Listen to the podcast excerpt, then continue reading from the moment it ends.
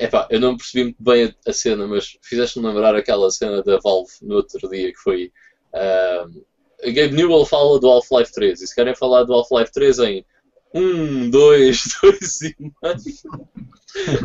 eu chegava ao 3. É engraçado. Yeah. Ok, então já estamos uh, em direto para mais um GameStorm. É o nosso episódio uh, número 62 vai longo, como eu costumo dizer. E para este episódio, e como nós gostamos muito de tops, decidimos fazer um top 5, uh, para não ser muito longo, de, de Gamepad, uh, que é o essencial que nós usamos para, para jogar sem eles uh, era impossível. E por acaso é um tema, um tema muito interessante uh, de se falar. Também é algo que está sempre associado às guerras uh, de consoles e, e, etc. Houve sempre, houve sempre, houve sempre uma guerrinha à parte uh, uh, com isso, porque um é melhor que o outro porque sim, e o outro é pior porque não, e é basicamente isso. E pronto, isso para mais aqui um bocado, como sempre. ia pegar aqui no, no Ivan, ao colo, e íamos primeiro ao uh, Back in the Day. Como é que é, pessoal? Está a subir aqui? Ok, então vamos ao Back in... Ok, então vamos ao Back in the Day. Maria, está quieta! a rainha da gata de vez em quando dá conta da... Enfim, uh, vamos então ao Back in the Day. E vamos ao dia de hoje, uh, portanto, dia 4 de novembro. Oh, Maria!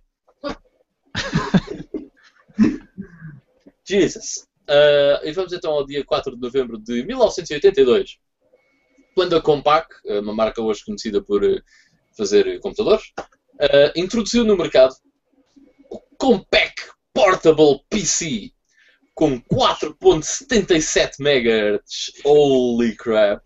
Vocês agora estão a pensar, o que é que eu, porquê é que eu tenho um i7, meu Deus? 4.77 MHz é tão melhor. 128 KB de RAM e trazia uma drive de disquete já incorporada de 525, que eu até tirei, para quem não conhece, uh, as disquetes 525 porque são menos comuns do que as outras. Eu até tirei aqui um exemplo.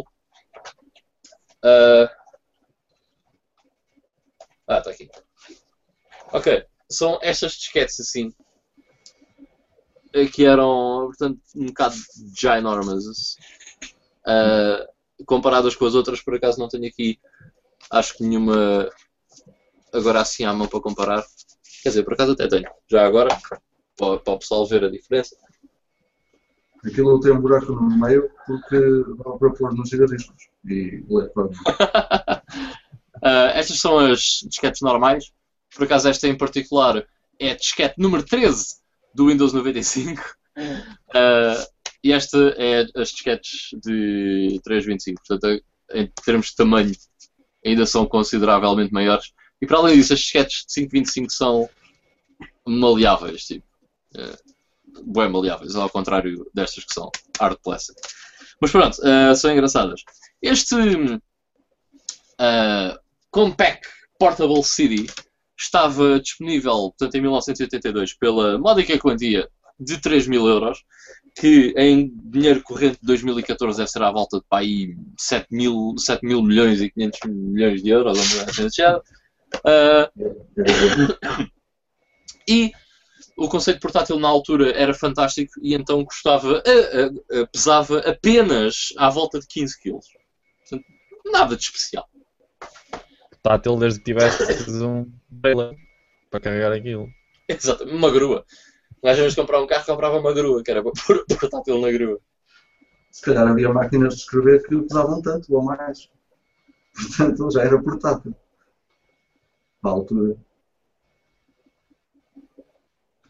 Ok, depois um, passamos então para 1998 para uma coisa muito pequenina, mas foi quando a Sony uh, lançou o Crash Bandicoot Warped, que é o terceiro jogo da série Crash Bandicoot, que, perdão, o Vitor até tentado jogar ultimamente esses jogos. Hum. Epá, perdão.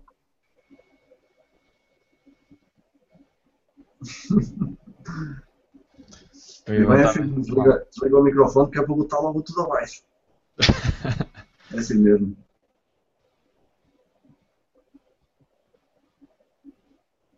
Eu peço desculpa, mas é que eu tenho andado mesmo um bocado doente e ainda não recuperei 100%.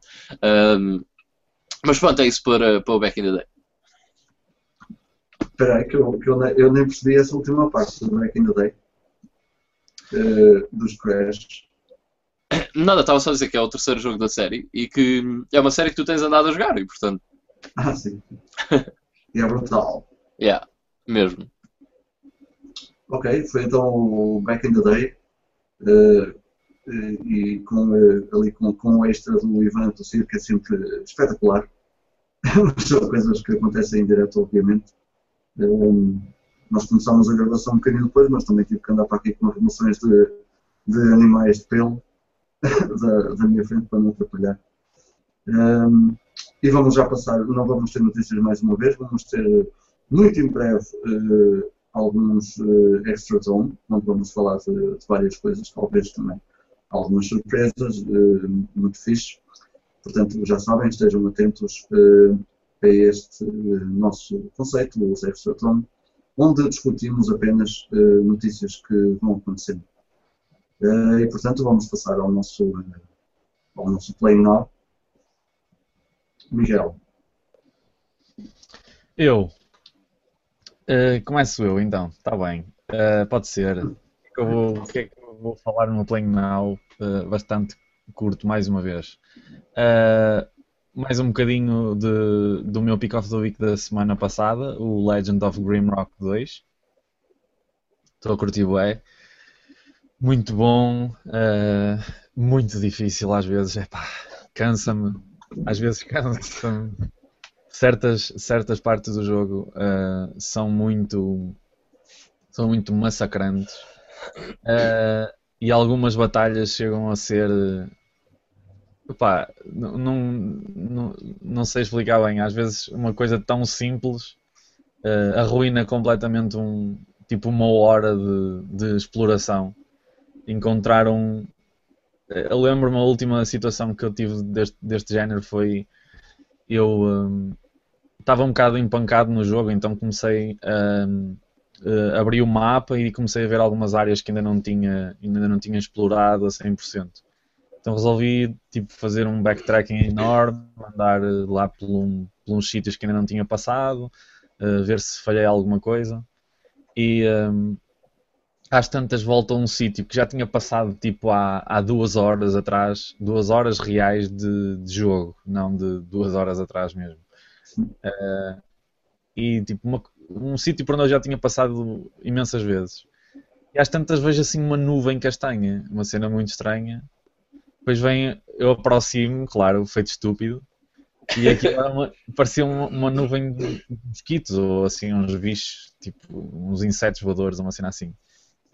E eu não sei se era suposto, ainda nem procurei nada sobre isto na net.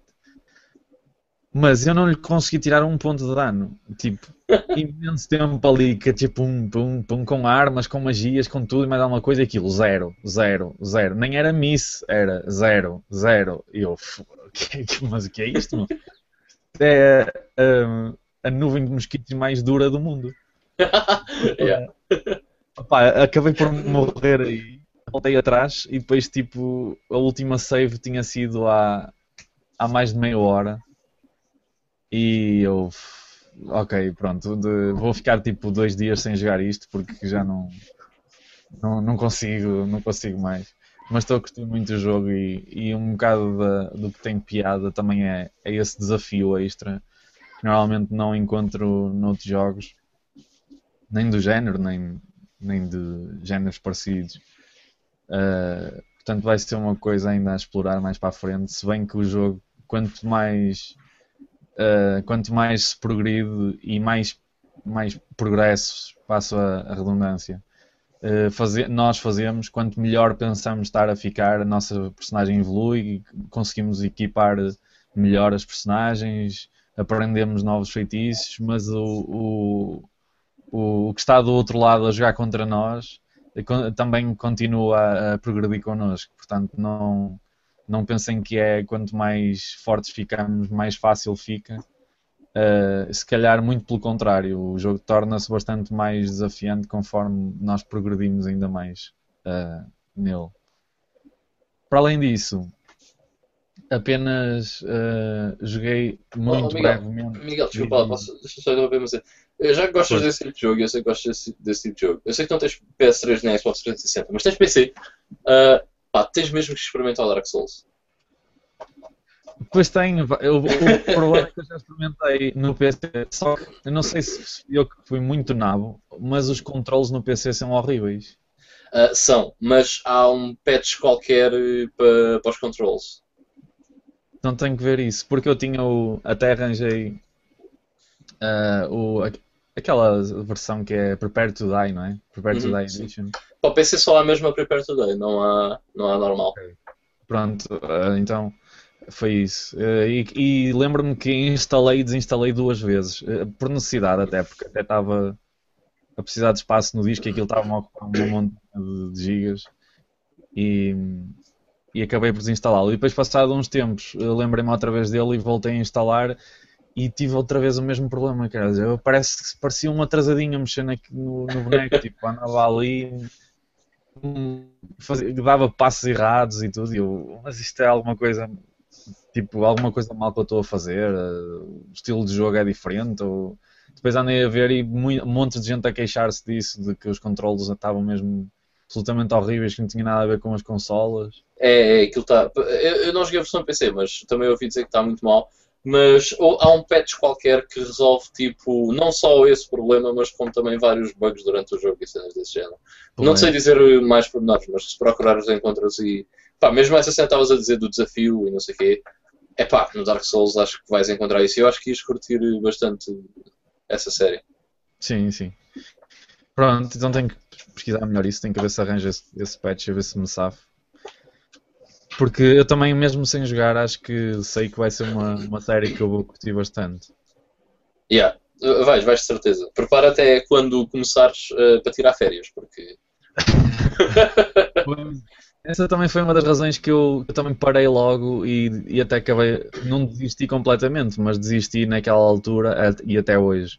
Uh, porque também comecei a ficar sem, sem muito tempo, depois com o trabalho durante a semana, tipo, não, dá, não é daqueles jogos em que tu podes, num intervalo de meia hora, investires ali um bocadinho de tempo, é tipo, aquilo, eu imagino que sejam que sejam que seja um jogo em que tens que dedicar pelo menos uma, uma horita ou duas assim sim eu acho que fazer tipo, algum progresso.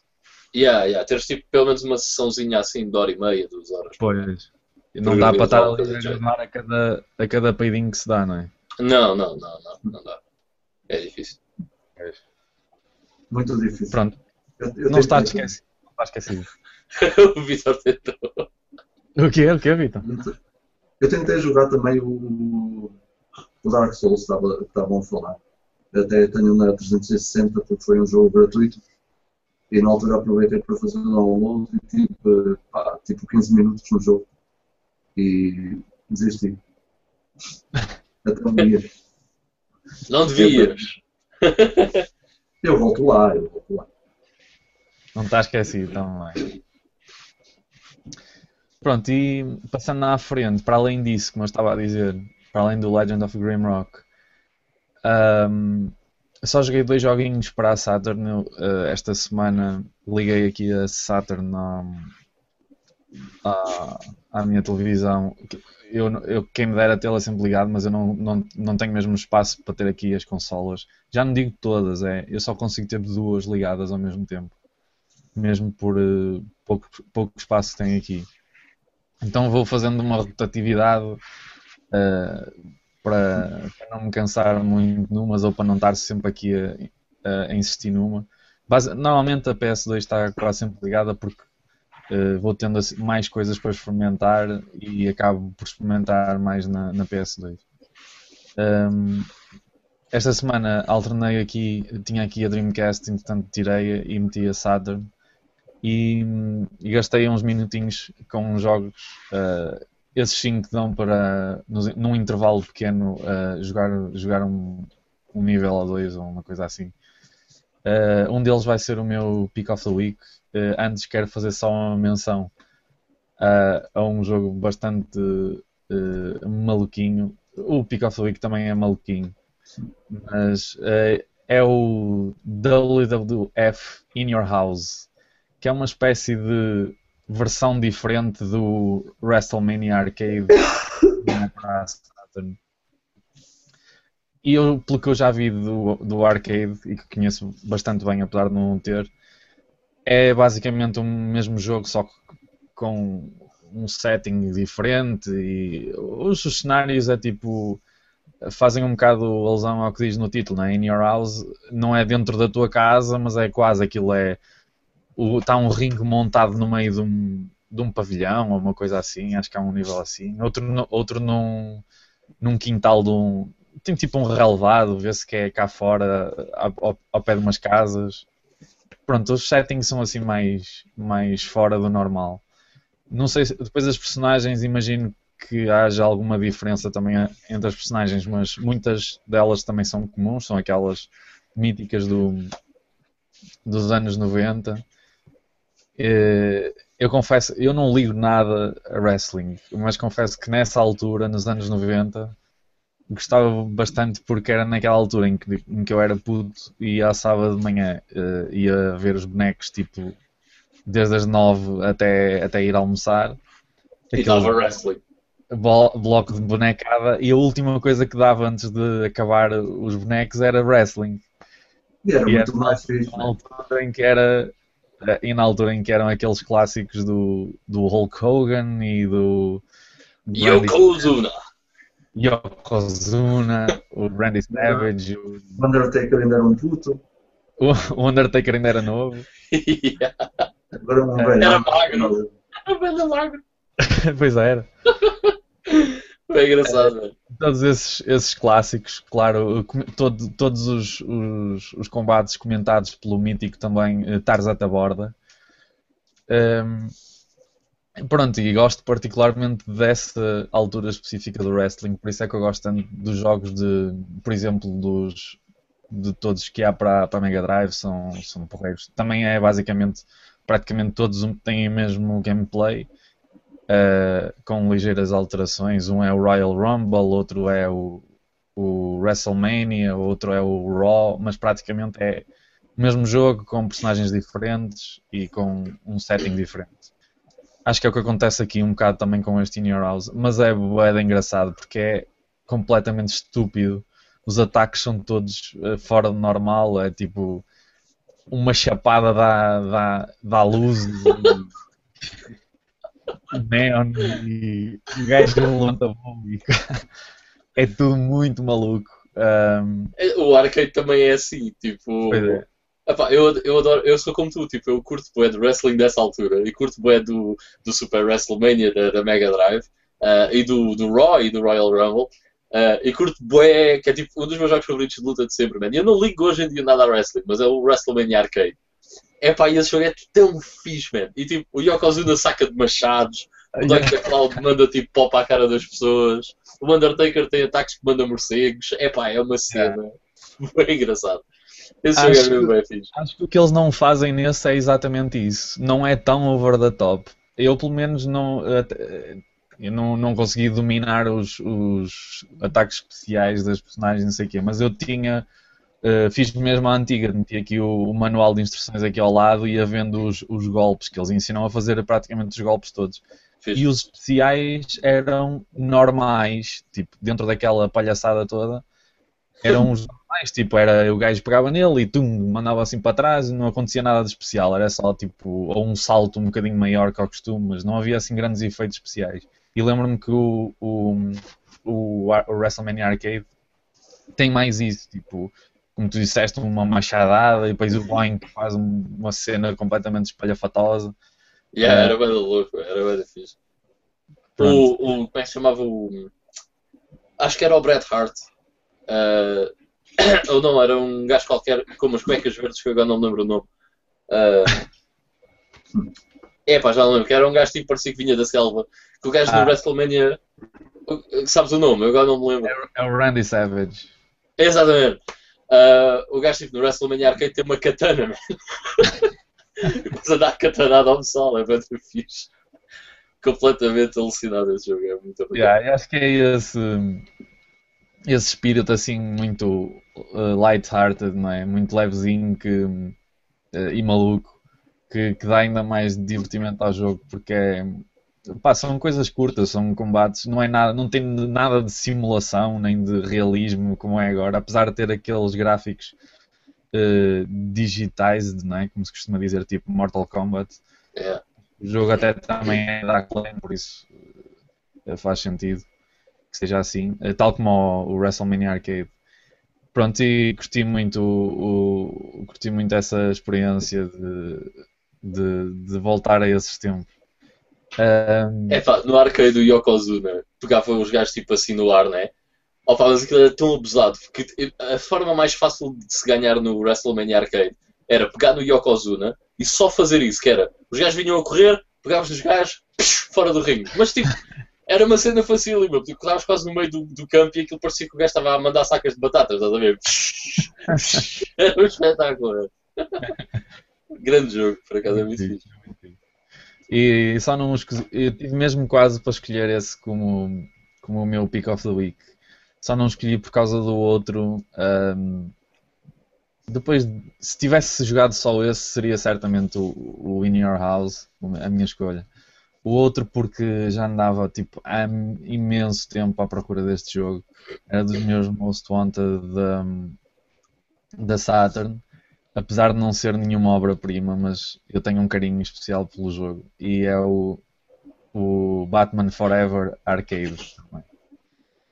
Um, que nada tem a ver com o Batman Forever que eu conheço da, da Mega Drive, que nós conhecemos. Ufa. Porque este é bom. Yeah. Muito mal. Mas... Sabes que eu quando comprei o de Mega Drive pensei que era esse. Mas depois descobri que não era. Porquê? Porque eu tinha o Batman Forever uh, que é o arcade, que é esse da Sega Saturn, por acaso tinha a versão de PC. E então eu pensei, ah, isto é aquele jogo bem bacana. Ah, não, não é. Pois. não. Pronto, mas este tem um. Por acaso também acho que é da Acclaim. Não, não consigo ver daqui, mas acho que também é da Acclaim. E portanto tem o mesmo princípio, não é? As personagens são uh, digitais, do Batman e Robin. Uh, tem aquele aspecto um, realista, vá. Uh, e, e o, o, princípio é praticamente o mesmo também do, do WrestleMania e do In Your House, que é uh, aquilo é, tem, tem elementos que não, não tem nada a ver com o Batman, tipo, é demasiado over the top, e, mas é de uma maneira fixe, tipo, uh, aquilo é um beat'em um beat up, um side-scroller, um, e, e nós temos coisas tão exageradas como pronto, os inimigos são todos uh, muito exagerados, muito pitorescos, mas uh, os nossos golpes também uh, fazem, têm efeitos completamente devastadores. Também vamos apanhando alguns itens pela, pelo, pelo cenário que os, os inimigos vão deixando cair e uh, o principal, é, ou o que aparece mais vezes, é o, uma, uma coisinha com o, simplesmente com o símbolo do Batman. Uh, que, nós, que nós vamos enchendo uma barra tipo power-up e quando aquela barra enche, uh, ativa-se um, um, um poder tipo como nos outros beat'em ups, temos aquele special attack, só que aquele poder é ativado uh, simplesmente se nós enchermos aquela barra de power-up, ele ativa-se automaticamente. E, e, o que aquilo faz é que o Batman levanta, levanta voo, fica assim a planar e de repente tipo, enche o ecrã com raios e, e trovões e não sei o quê. Tipo, é assim tudo muito exagerado, muito mágico. Coisas que o Batman normalmente não faria, claro. E, e limpa o ecrã. Ou dá um grande dano no, nos inimigos todos. Uh, a jogabilidade às vezes dá-me a sensação que o, os, os, como é que eu ia dizer, os it, it test, os it controls ou uma coisa assim, não sei bem como é que é o termo. Uh, it detection. It detection, era isso que eu queria dizer. O it detection não é muito bom porque às vezes parece que está em cima dos gajos a, a, a dar porrada e estou a falhar para aí dois ou três golpes antes de conseguir acertar. Tive essa sensação em algumas, em algumas, em algumas partes do jogo. Mas de resto a jogabilidade é muito fixe, é bastante fluida e temos imensos créditos. Eu tipo, fartei-me de morrer e aquilo estava sempre a dar para continuar. Acho que não é infinito, mas se calhar até é, mas fartei-me de morrer e acabei por desistir antes de sequer de até podia ter continuado, mas como tinha que sair uh, e já tinha morrido imensas vezes, aquilo dá para continuar sempre, sempre, sempre. Depois tem aquele, um bocadinho aquele ambiente do, dos filmes com esse, esses elementos um bocado over the top, como eu já disse, e que exagerados, estão, estão bem integrados no jogo e eu Uh, tinha um, já tinha um grande, uma grande, um grande carinho pelo jogo antes de sequer de o ter. Era um, como eu disse, era um dos que eu, que eu queria mais ter. Porque um, lembro-me que na altura eu acho que joguei um demo qualquer uh, naqueles discos demos do, que vinham da Saturn, era tipo Sega Flash, uma coisa assim. Yeah, yeah, yeah. Acho que um deles tinha um demo e eu, eu adorei essa, esse, esse, esse pequenino sample do, do jogo. Só que depois nunca mais. Não conheci ninguém que tivesse o jogo, não, não, não, nunca, nunca o joguei na totalidade e ficou-me assim aquele, só aquela memória antiga. E acho que isso ainda intensificou a vontade de eu, de eu querer ter o jogo. E felizmente há pouco tempo consegui, consegui apanhá-lo. Uh, não é nada fácil, por acaso, arranjar esse jogo. É, é bastante incomum. É, é, um bocado incomum e depois quando aparece é, é o costume. É, é uma casa e um, carro, um rim e um pulmão que se tem que dar. yeah. uh, felizmente não foi o, caso. Uh, consegui a um preço que um humano mortal e simples consegue, consegue facilmente dar. Por isso, Uh, fiquei bem contente, nem que tenha sido só por meia hora, foi, deve ter sido o tempo que eu joguei uh, com este Batman Forever de arcade para a Saturn. E é essa a minha pick of the week.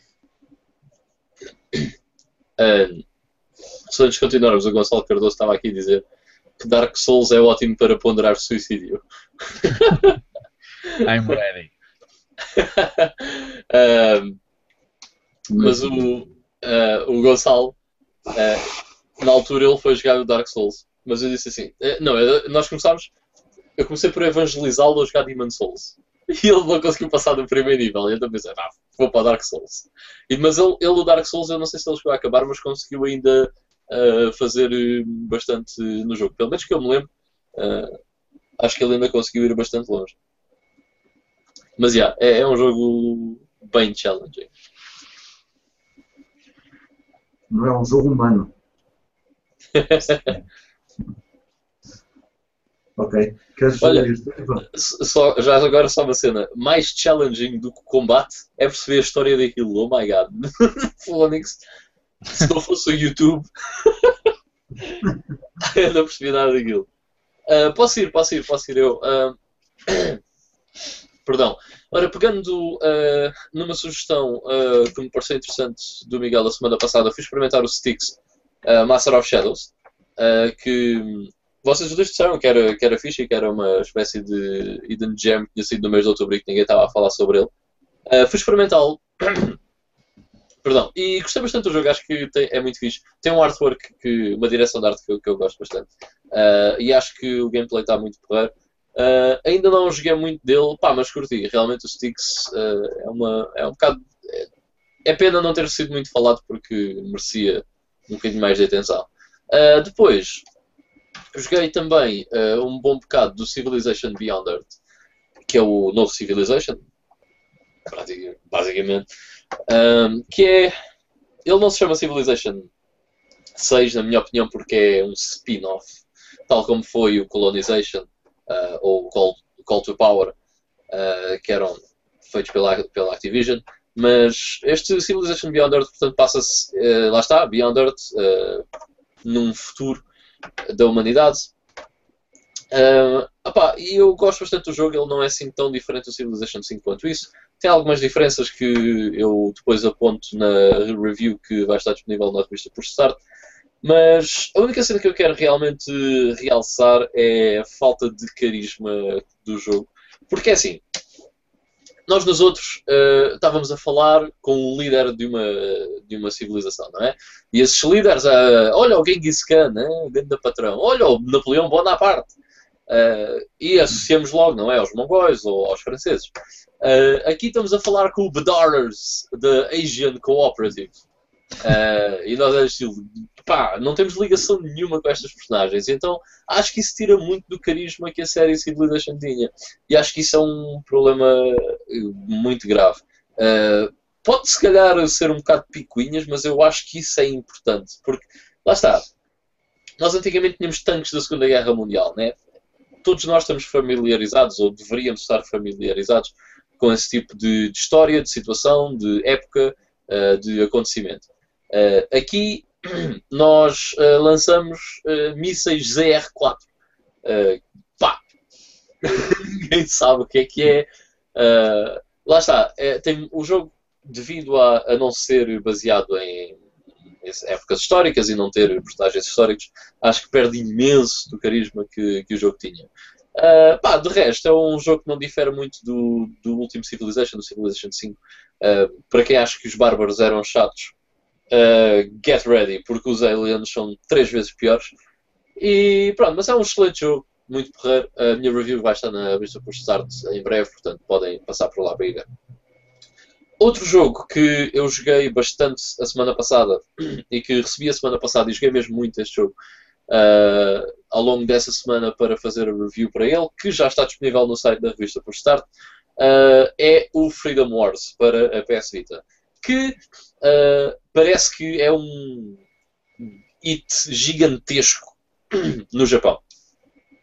Uh, tem sido muitas vezes agora comparado uh, a Monster Hunter. Uh, é um third-person action RPG.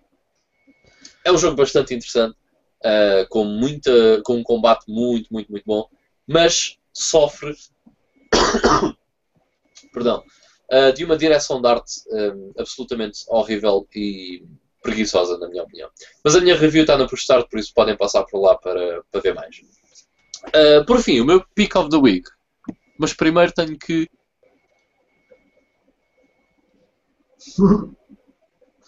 Tossir. Tossir à grande. Deixei o homem. Respira um pulmão. Enfim, Uh, está muito complicado. Uh, o meu pick of the week vai para um jogo que eu recebi uh, ontem ontem e no qual já dispensei quase 12 horas de jogo. Que. Peraí. Hã? Peraí. Opa, é, é nada mais, nada menos do que Shin Megami Tensei 4 cuja review também vai estar na revista por start uh, brevemente. Uh, eu ainda não acabei, mas estou em processo disso, só escrevo a review quando acabar, obviamente. Mas este jogo, man, oh my god, como é que este gajo, a série Shin Megami, a sério, toda a gente devia experimentar um jogo da série Shin Megami.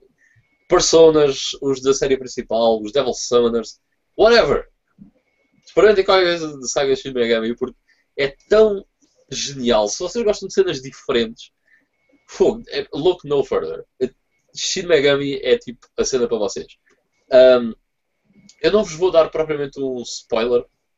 Quer dizer, não vou contar porque acho que isso era um spoiler, se calhar, para muitas pessoas que estão a ver, por isso vou deixar, eh, não vou contar isso. Mas acreditem, a história é, é daquelas cenas mais. As histórias do Shin Megami estão sempre bem estranhas. Mas a deste tem um twist, uh, quase no início, não é muito dentro do jogo, pá, e às 8 horas de jogo, um jogo de Shin Megami não é muito, mas uh, epá, tem um twist que o gajo até fica tipo, what? pá, fantástico. E a história do jogo é brutal. Uh, os characters são muito afixos, como é normal nas séries Shin Megami. Normalmente os characters são bem loucos, uh, são muito likable.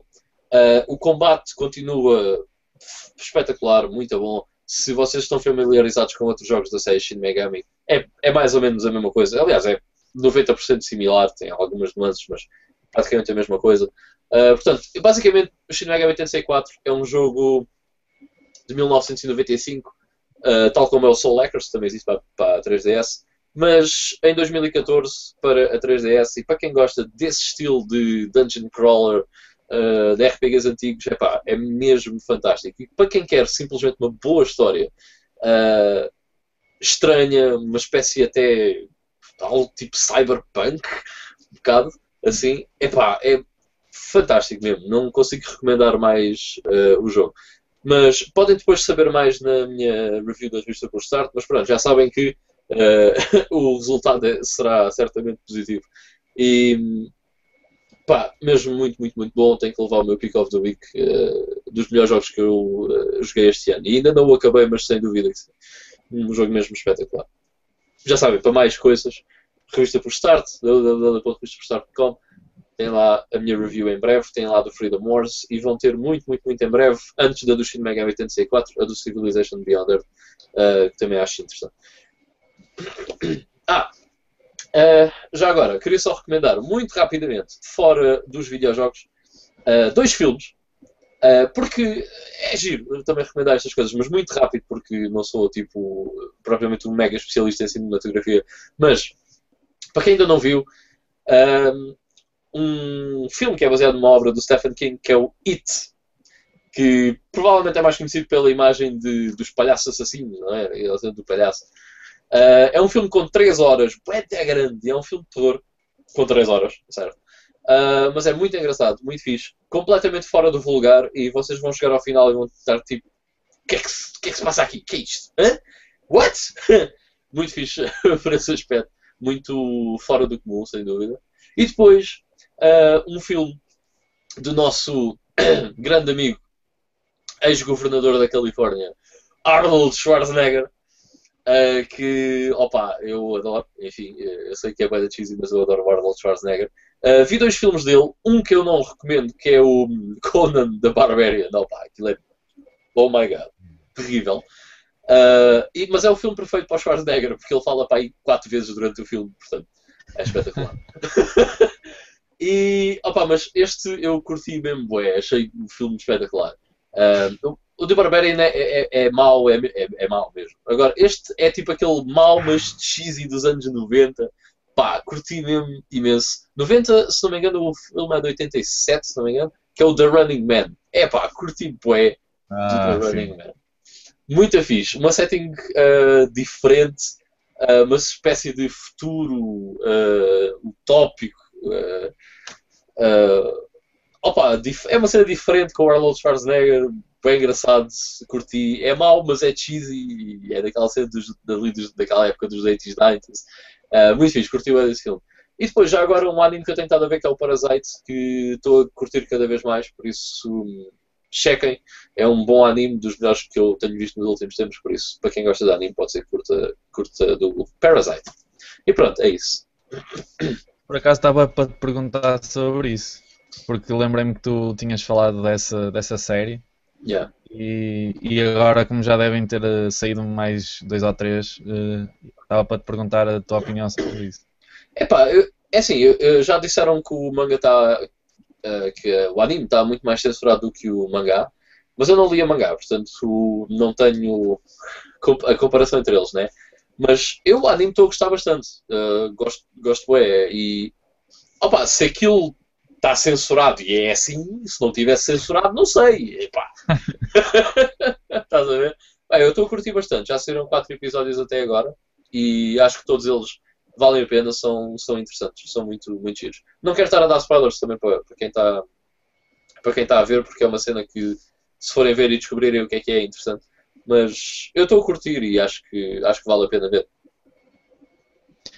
Estavas também a ver o, o Terraformers? Não, por acaso não, não vi o Terraformers. Lembro-me de vocês ah, estarem okay. a falar disso, mas não, ainda não estou a ver. Ok, está a confundir com alguém então. Yeah. Olha, por, por falar em filmes, uh, finalmente há uns dias estava a passar na televisão, até estava a começar o Hitman, o filme do Hitman, e ah, é? deixei ficar. Uh, opa, e uh, claro que não é um bom filme, mas até conseguiram encaixar ali uma história uh, não é horrível. Não é, não é, exatamente, não é horrível, é até um bocadinho, até cativa, vá, porque fazem ali uns, uns, uns twists e não sei o quê, e acontecem umas cenas que ninguém estava à espera.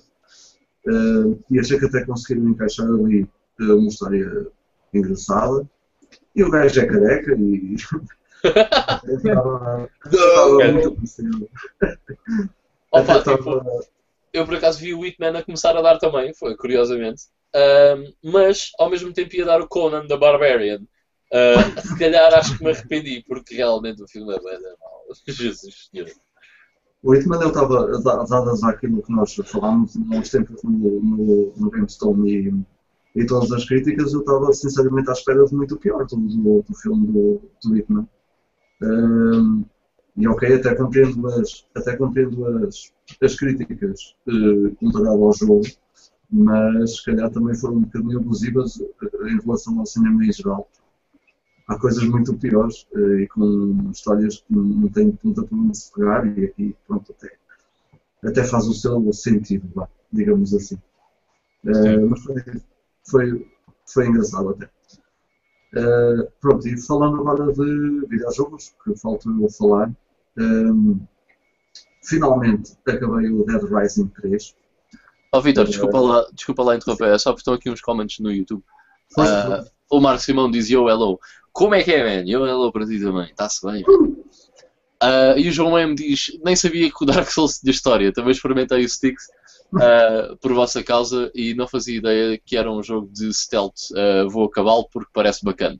E há, porque para quem não jogou Dark Souls, vocês são capazes de jogar o Dark Souls, chegam ao fim e ficam exatamente na mesma em relação àquilo que está a acontecer se não tiverem bué atenção uh, a certas cenas. Nem estou a falar de cutscenes nem nada desse género, estou a falar tipo de descrições de itens que têm tipo histórias de três páginas. Yeah. Cenas desse género. Awesome. Uh, portanto, yeah, é possível chegar ao fim do Dark Souls e não fazer a mínima ideia do que é que se, do que é que se passa naquele mundo. Mas quando vocês percebem é tipo, holy crap, that's amazing. Desculpa, Vitor, continua. Go ahead. Ok, então estava a dizer, finalmente acabei o Dead Rising 3. eh, gostei muito da, da, da história. É um jogo que, como já dito anteriormente, eu recomendo a quem gosta de open worlds. eh, principalmente porque este tem um, open, um, um estilo de open world que muito dificilmente encontrarão uh, noutros jogos, que é o estilo, eh, vocês podem entrar num centro comercial, moeda grande, e dentro do centro comercial podem entrar em lojas, há web lojas abertas, podem ir até uma loja de roupa feminina e vestir o vosso, a vossa personagem, que é o Nick Ramos, que é um gajo macho, até o podem vestir com vestido, porque o jogo permite eh, essa estupidez e permite tudo. Eh, eu não consegui contar e nem conseguiria enumerar o número de objetos em que é possível pegar, eh, nem o número de edifícios diferentes que vi, casas e, e etc. Aquilo, eh, a nível de open world está mesmo eh, fantástico. A história em si, eh, chegamos ao fim, eu também não, não quero ser spoiler, mas aquilo, meu Deus, dá tantas voltas que hum, parece que estamos a um muro valente. eh, porque pronto, aquilo que, que fizemos durante o jogo se calhar eh, deixou de fazer sentido com traições e etc. E, é, é muito fixe, é, a história é, é interessante. É, é- eu compararia, se calhar, um bocado. Eu não sei se, se cheguei a mencioná-lo, mas eh, a melhor maneira de, de dizer o que é que é o Dead Rising 3 é uma mistura de Saints Row com, com GTA. Portanto, é estúpido e sério ao mesmo tempo. Eh, tem uma história séria e depois podemos, podemos pegar eh, em objetos como uma lata de shampoo e atirar a cabeça de um zombie e o gajo cai para trás e podemos chegar lá com uma vassoura e esmagar-lhe a cabeça com a vassoura. Pronto, é, é isso. É, é assim um bocado eh, estúpido e sério ao mesmo tempo. Eh, eu já falei nele porque não vou dar a, a minha pick, a minha pick of the week por, eh, por because of reasons que eu já vou falar. Eh, entretanto, eh, comecei também eh, o, o Shadow of Murder, Middle Earth Shadow of Murder. O Ivan já falou dele. Eh, há um texto também na Postart que, que eu aconselho a sua leitura, na, na, na revista digital. Eh, portanto, eu também não vou agarrar muito a isso. Estou a gostar imenso do, do, do jogo, gosto muito do, da, do, do, do stealth que é aplicado ao jogo. Eh, o, sistema, o sistema de matarmos eh, de, de irmos matando as tropas uh, e, e, eles próprios lutam entre si e o nosso objetivo é, é, é chegar às maiores, às maiores credenciais, aos capitães uh, e depois aos warships, não sei o quê, e matá-los está, está muito porreiro, ver como eles próprios lutam entre si também está, também está muito fixe. Uh, mas a única coisa má que acaba por ser uma coisa boa é que distraímos-nos imenso de, de, da história e de tudo o que se passa por causa disso, porque aquilo é um, é um vício enorme. Pá, aquele gajo matou-nos e eu tenho uma setinha vermelha e eu vou atrás dele. Pronto, e distraímos-nos imenso de, tudo o que se passa por ali. Para, ir, para ir atrás deles, uh, obviamente que isso também nos dá bónus. Um, e gostei muito, uh, gostei e estou a gostar muito do, do, jogo. Foi um jogo que também perdi logo imensas horas. É o jogo que tenho gostado a jogar. E como, como diz o Ivan uh, na sua, no, no, seu texto, é preciso gostar um bocadinho e se calhar conhecer um bocadinho também de, da, da, da, obra de Tolkien. porque há muita, há muita ligação, há muita, há muita coisa que que, que não é falada diretamente, uh, ligada ao Senhor dos Anéis, é óbvio, não é, não é falada diretamente, mas que faz muito mais sentido se nós conhecermos um bocadinho. Se tivermos visto, por exemplo, o Senhor dos Anéis, há uma missão secundária que é espetacular, com, com, que, que envolve o Gollum, ou o Smeagol, se quiserem, uh, que, que também não faz nenhum sentido Uh, aliás, ninguém sabe o que é que se passa ali se nunca viram, se nunca viram filme, se nunca leram os livros, uh, ou se nunca viram filme, não fazem ideia do que é que o, do que é que o manda atrás e porque é que aquilo acontece, porque é que as missões acontecem sucessivamente. Portanto, é, é, um jogo, obviamente, que, que, mesmo que ninguém conheça ou que nunca tenham visto nada, obviamente que vão gostar, porque há muita coisa, há muita coisa que, que como, é como toda a gente diz, aquilo é, é uma mistura espetacular de Assassin's Creed com, eh, com, eh, com Batman.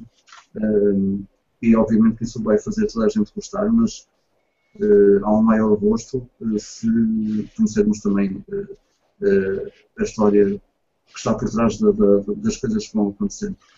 Um, e o porquê de eu não, não ter dado a Pick of the Week ao Dead Rising 3 e por estar a falar agora do, do, do Middle Earth é porque o Dead Rising 3, quando chegou ao PC, chegou cheio de, de críticas, uh, porque tinha sido mal optimizado para, para PC, porque não houve um trabalho, uh, não houve um trabalho por trás da, da, da, da, equipa do Dead Rising 3 para fazer o jogo chegar a uma, uma optimização correta.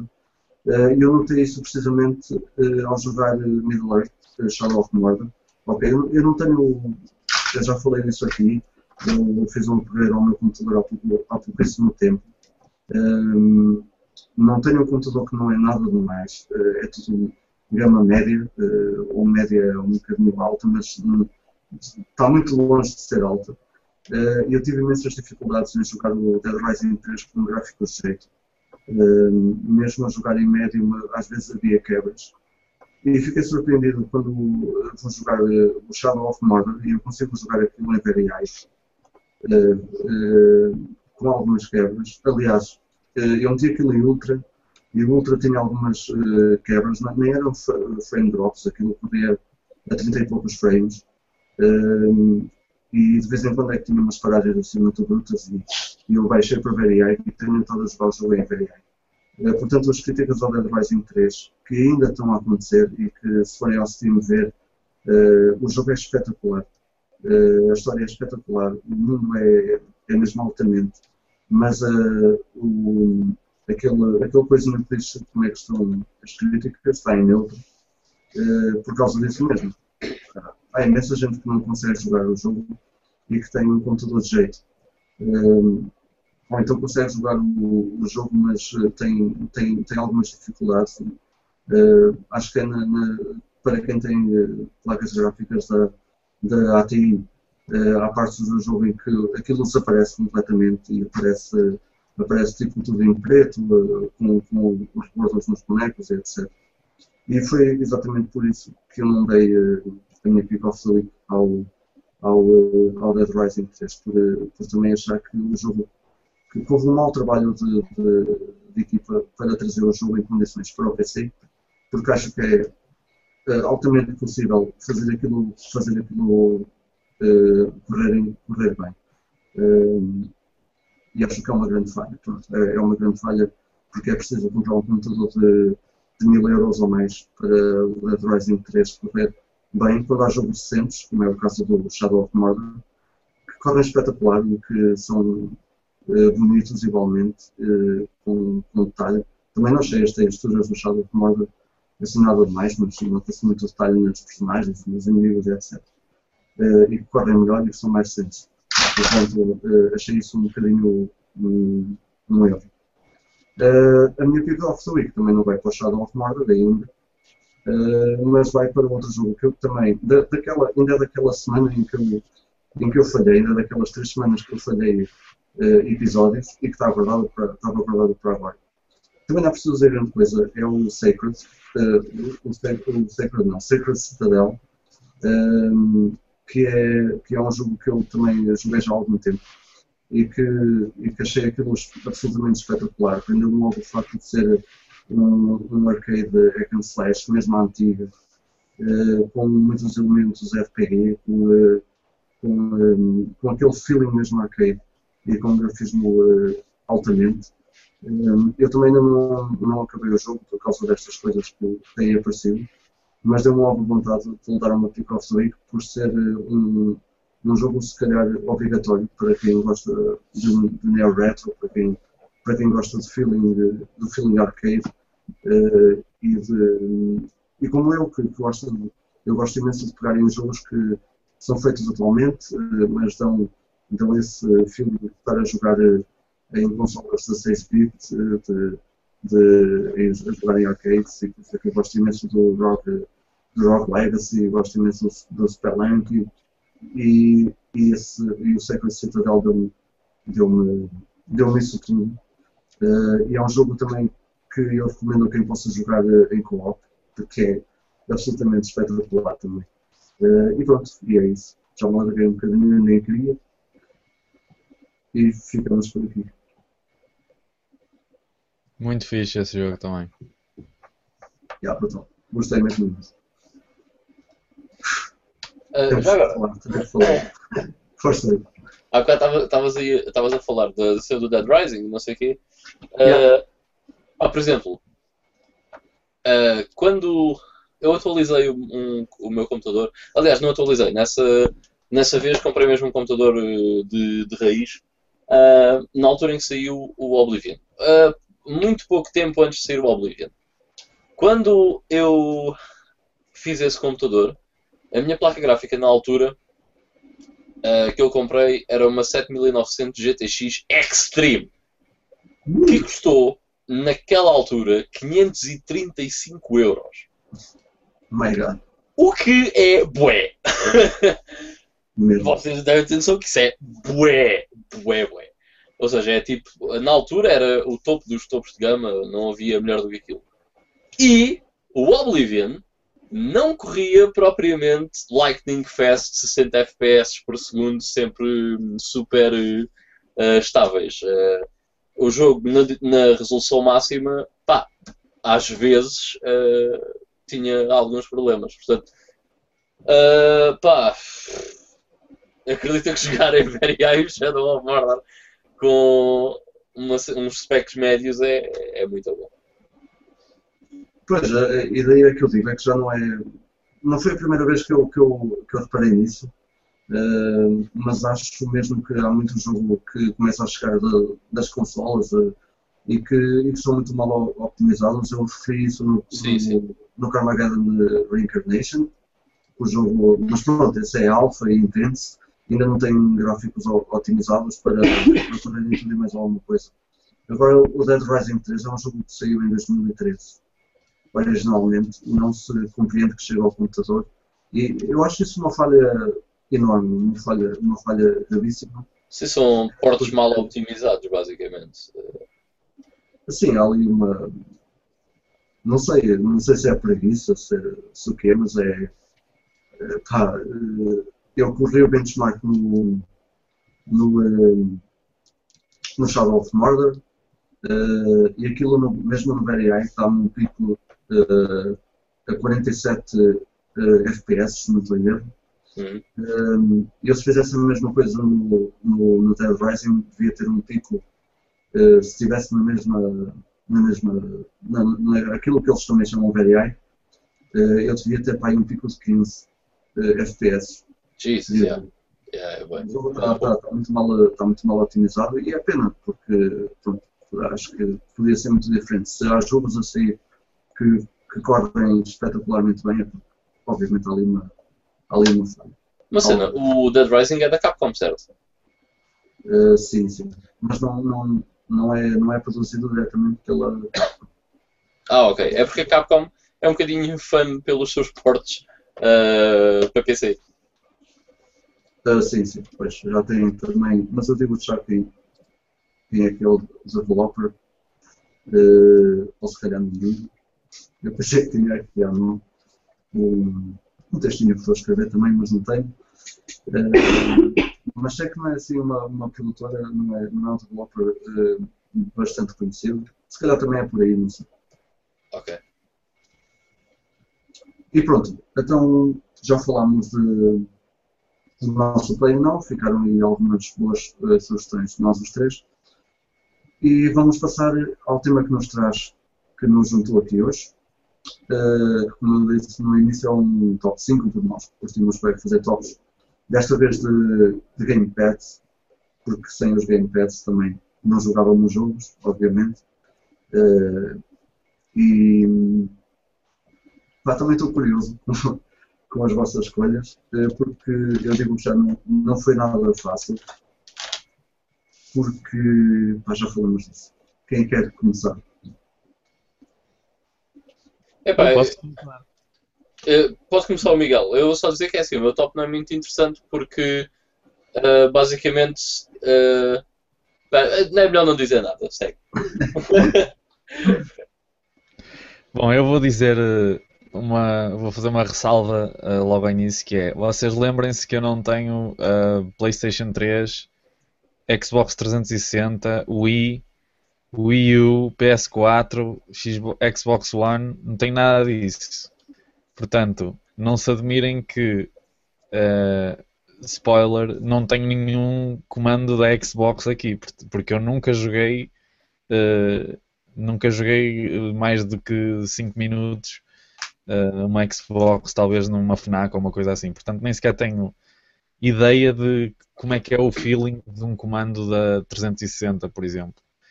Eh, portanto, não me esganem se eu não meter aqui um, um comando da Xbox, por exemplo, que é extremamente bom, e eu imagino que o da 360 se- seja muito bom, tem aspecto disso, e o pessoal que usa eh, acho que está bastante contente. Portanto, é fazer só essa pequena ressalva. Hum, e começo já então com o meu, ah, o meu número 5, que hum, não é nada de ah, revolucionário, de extremamente ah, espetacular, nem nada que se pareça, mas por. eh, confesso, mais por razões nostálgicas, resolvi escolher o de, o de Mega Drive, o clássico eh, comando que de uma versão para a outra não mudou, não é? Da primeira para a segunda, apenas os, os umas, umas corzitas, não é? Só para, para enganar. Claro Mas que depois o- houveram. O da houveram primeira é muito melhor. o botão é branco, Uh, man, é muito mais fixe.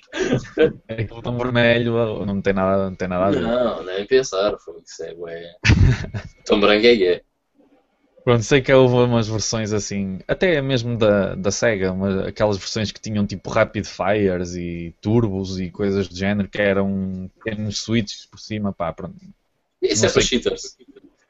É, jogar as shmups como isso, até eu, não é? Até eu, até eu jogava. Ah, não, mas Não, não. Ahm, pronto, como eu disse, o comando não tem nada de revolucionário. Ahm, um, o que é que eles fizeram da Master System para este? Mudaram a forma, pronto. Já não é aquele quadradão de esquinas que não se adaptava muito à, à, nossa mão. É uma coisa mais tipo boomerang, não é? Mais tipo um comando mais moderno. Uh, parece os, os Batarangs do Batman. E, um, e meter um botão. Três botões, três botões, um start. Uh, por acaso, curiosamente, hoje andei aqui à bulha com, com o, único que eu tinha aqui. Porque não estava. Eu estive a testar aqui a Mega Drive uh, hoje e ontem.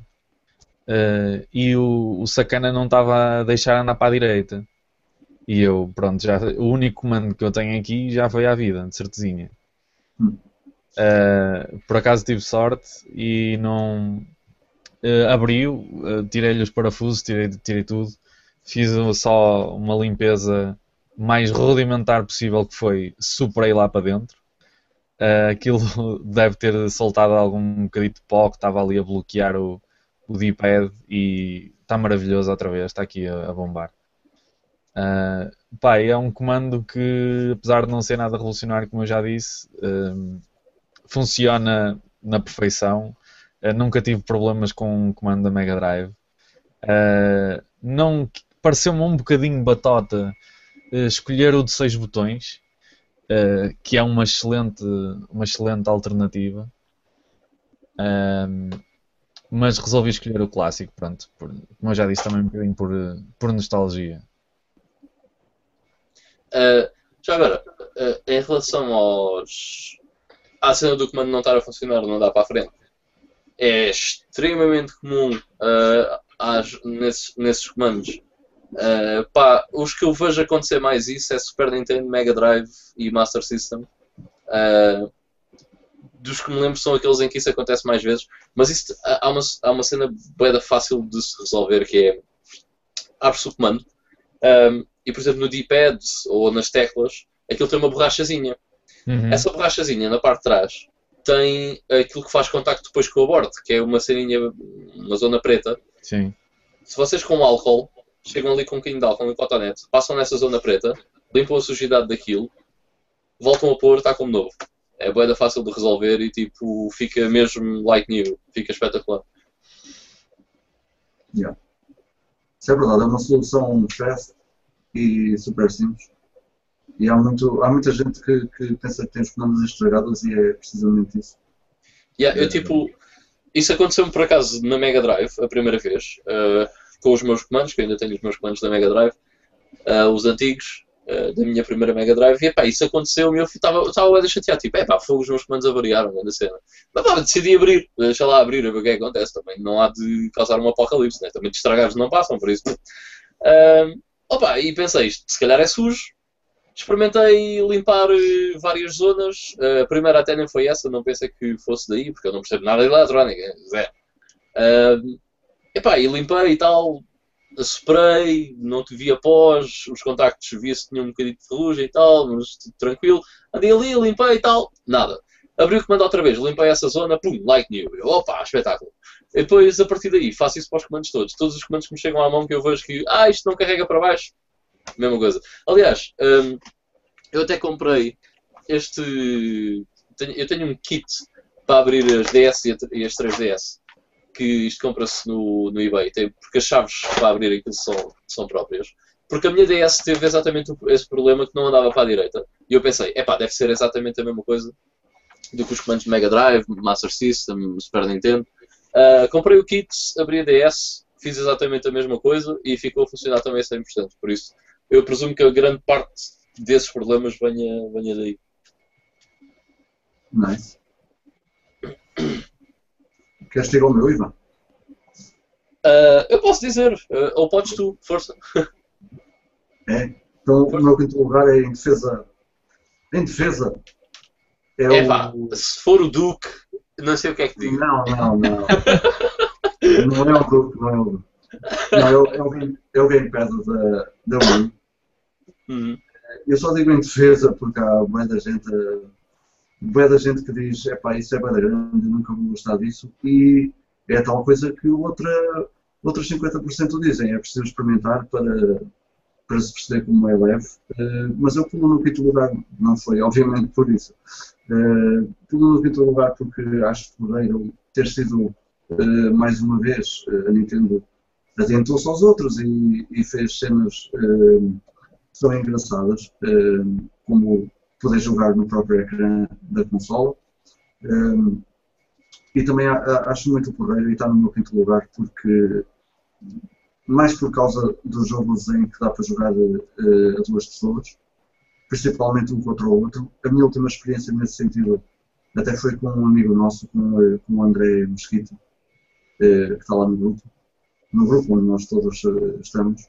Ele esteve aqui em casa, estivemos a jogar uma boa meia hora ou 40 minutos do Pikmin 3 e é muito diferente estarmos a jogar um jogo em versos e estarmos a ver o que é que cada um, o que é que o outro está a fazer no ecrã e, e é diferente, obviamente, um ter o, o ecrã gigante para ele e o outro ter uh, o gamepad.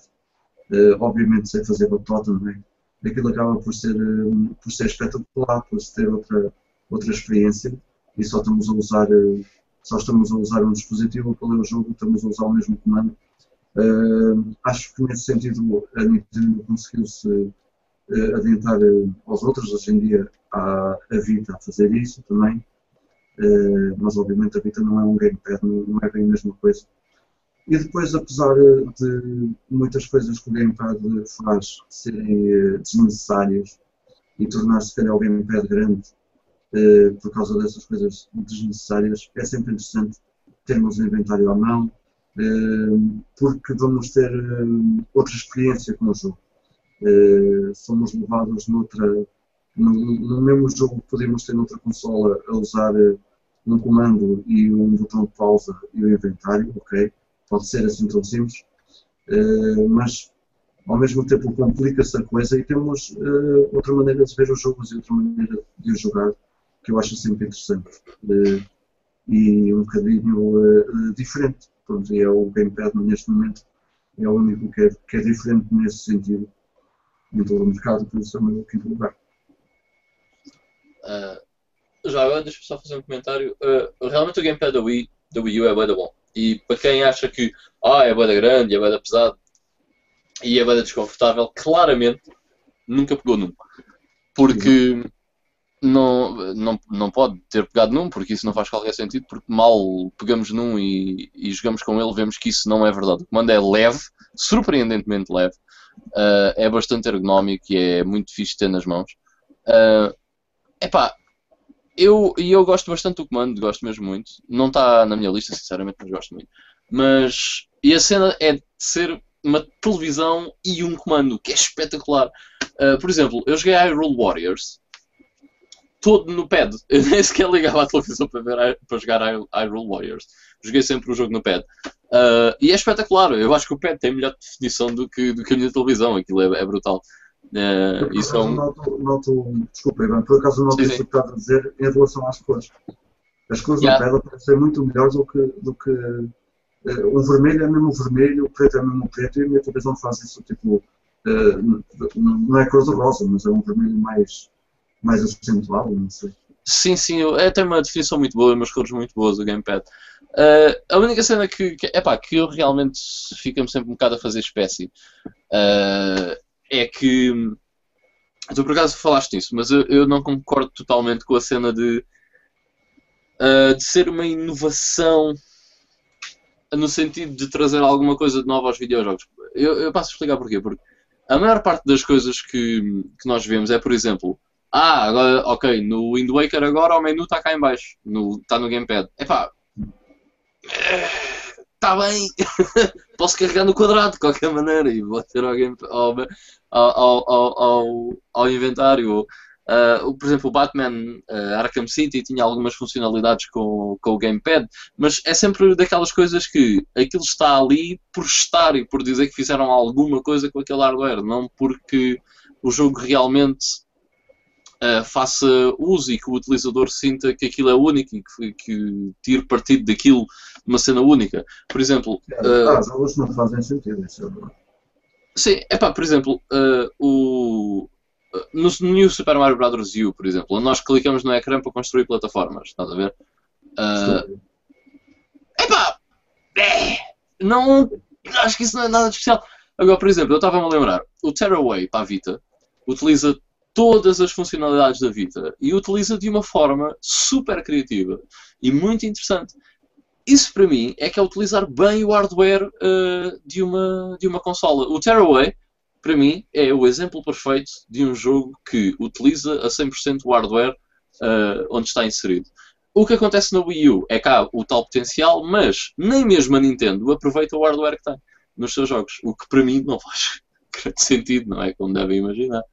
Uh, isso é um bocado do Fatela. Agora, pá, que o controller realmente é muito bom, é, realmente é muito bom. E eu acho que tem muito mais potencial do que aquilo que, que ele é utilizado. A própria Nintendo é preguiçosa nesse aspecto, porque não encontra uma forma nos jogos deles para aproveitar o seu próprio hardware. Sim, sim. Os, os dois únicos jogos em que, eu, em que eu gostei desse efeito nem sequer são da Nintendo, que é o Zombie U, que é tipo uma tech demo do, do que o Game Pass faz, acaba por ser isso. Uh, além de ser um jogo, obviamente, uh, acabou também por ser ok, vamos ver o que é que isto faz e vamos mostrar a toda a gente o que é que isto faz. E mesmo assim ficou longe. E, e o Rayman Legends também é muito fixe jogar a dois, sendo, usando o Gamepad uh, ajudando a outra pessoa e, e, etc. Foram os dois únicos jogos que eu vi que fazia algum sentido. De resto, não estou a ver nada que, eu, que, me, que me surpreendesse também, além do, do Pikmin 3 que, que, que já foi. Yeah. Uh, ah, uh, o João Moreira pôs aqui um comentário a dizer. Uh, nem se, ah, desculpa, uh, Watman, o Conan, é dos melhores filmes de sempre. Uh, é pá, é assim, por exemplo, eu, eu disse que o filme é mau, mas eu curti do filme. Mas porquê é que eu curti do filme? Porque eu curto é daquela cheesiness uh, mesmo a Schwarzenegger, né? Tipo, where are going? Me going to uh, ravage that whatever. Epá, curto bem do gajo, o gajo é bem engraçado. E, epá, eu curti do filme, no, no fim das contas, curti do filme por causa disso, mas qualquer pessoa que não se sinta um bocado nostálgico sobre aquele tipo de, de filmes, ou personagem, digamos assim, eu acho que vai achar o filme uma grande treta. uma, grande, uma cena muito má. Mas pronto, eu, eu não desgostei do filme, eu curti do filme, só que acho que pá, não é um bom filme para quem não gosta daquele, daquele tipo de cheesiness. Uh, ok, para o meu quinto lugar então, eu vou começar um, pelo. Digamos que ergonomicamente o pior control, uh, controller que aqui está, mas possivelmente o mais icónico uh, dos, de, daqueles que aqui está, e provavelmente o mais icónico de sempre, que é o comando DNS. Que é, portanto, um paralelepípedo, né? Uh, com dois botões e Start Select e um D-pad. Eu gosto bem deste comando, uh, assim, do geral, eu olho para isto e penso, The 80 né? tipo, é, os 80 eram mesmo nice. É o que eu penso quando olho para este controller. Um, é, é, é, é tão simples e conseguiu-se fazer jogos tão complexos com dois botões que às vezes eu pergunto-me para que é que eu preciso de mil botões no meu comando da Xbox? Mas preciso. Não, não façam com menos. Mas uh, é incrível o que conseguiram fazer com este comando. E este comando tem uma grande particularidade. É que este comando trouxe para as consolas uh, uma das invenções mais importantes de sempre no mundo dos videojogos, que é o D-pad. Esta coisa que toda a gente hoje em dia dá por uh, granted. Uh, já nem usa. E que muitos já nem usam, o que é um pecado autêntico, porque, opa, por exemplo, uh, há certos D-pads que são inúteis para certos tipos de jogos, fighting games, na 360, uh, que aquele D-pad é nojento. Um, e que eu vou sempre preferir o D-pad para certos tipos de jogos ao analógico. É óbvio que para FPS e coisas desse género, os analógicos são, obviamente, super superiores. Mas, uh, mas pronto, este comando é um dos comandos mais icónicos de sempre, se não o mais icónico de sempre. Uh, provavelmente conhecido por toda a gente, mesmo que não conheça videojogos. Um, yeah, é, é, um comando que eu gosto bastante em termos de forma. Em termos de ergonomia, uh, é, é, um paralelepípedo, né? não Por acaso não é desconfortável, digamos assim, mas não se pode dizer propriamente que ah, assenta a boeda bem na mão por causa desta curva e daquela curva. Não, é, é, é um retângulo, man. Mas pronto, o meu quinto lugar é, é, é o comando DNS que eu acho que é brutal. E lá está o D-pad, man. Muito importante o D-pad. Maria! Tem! Ah,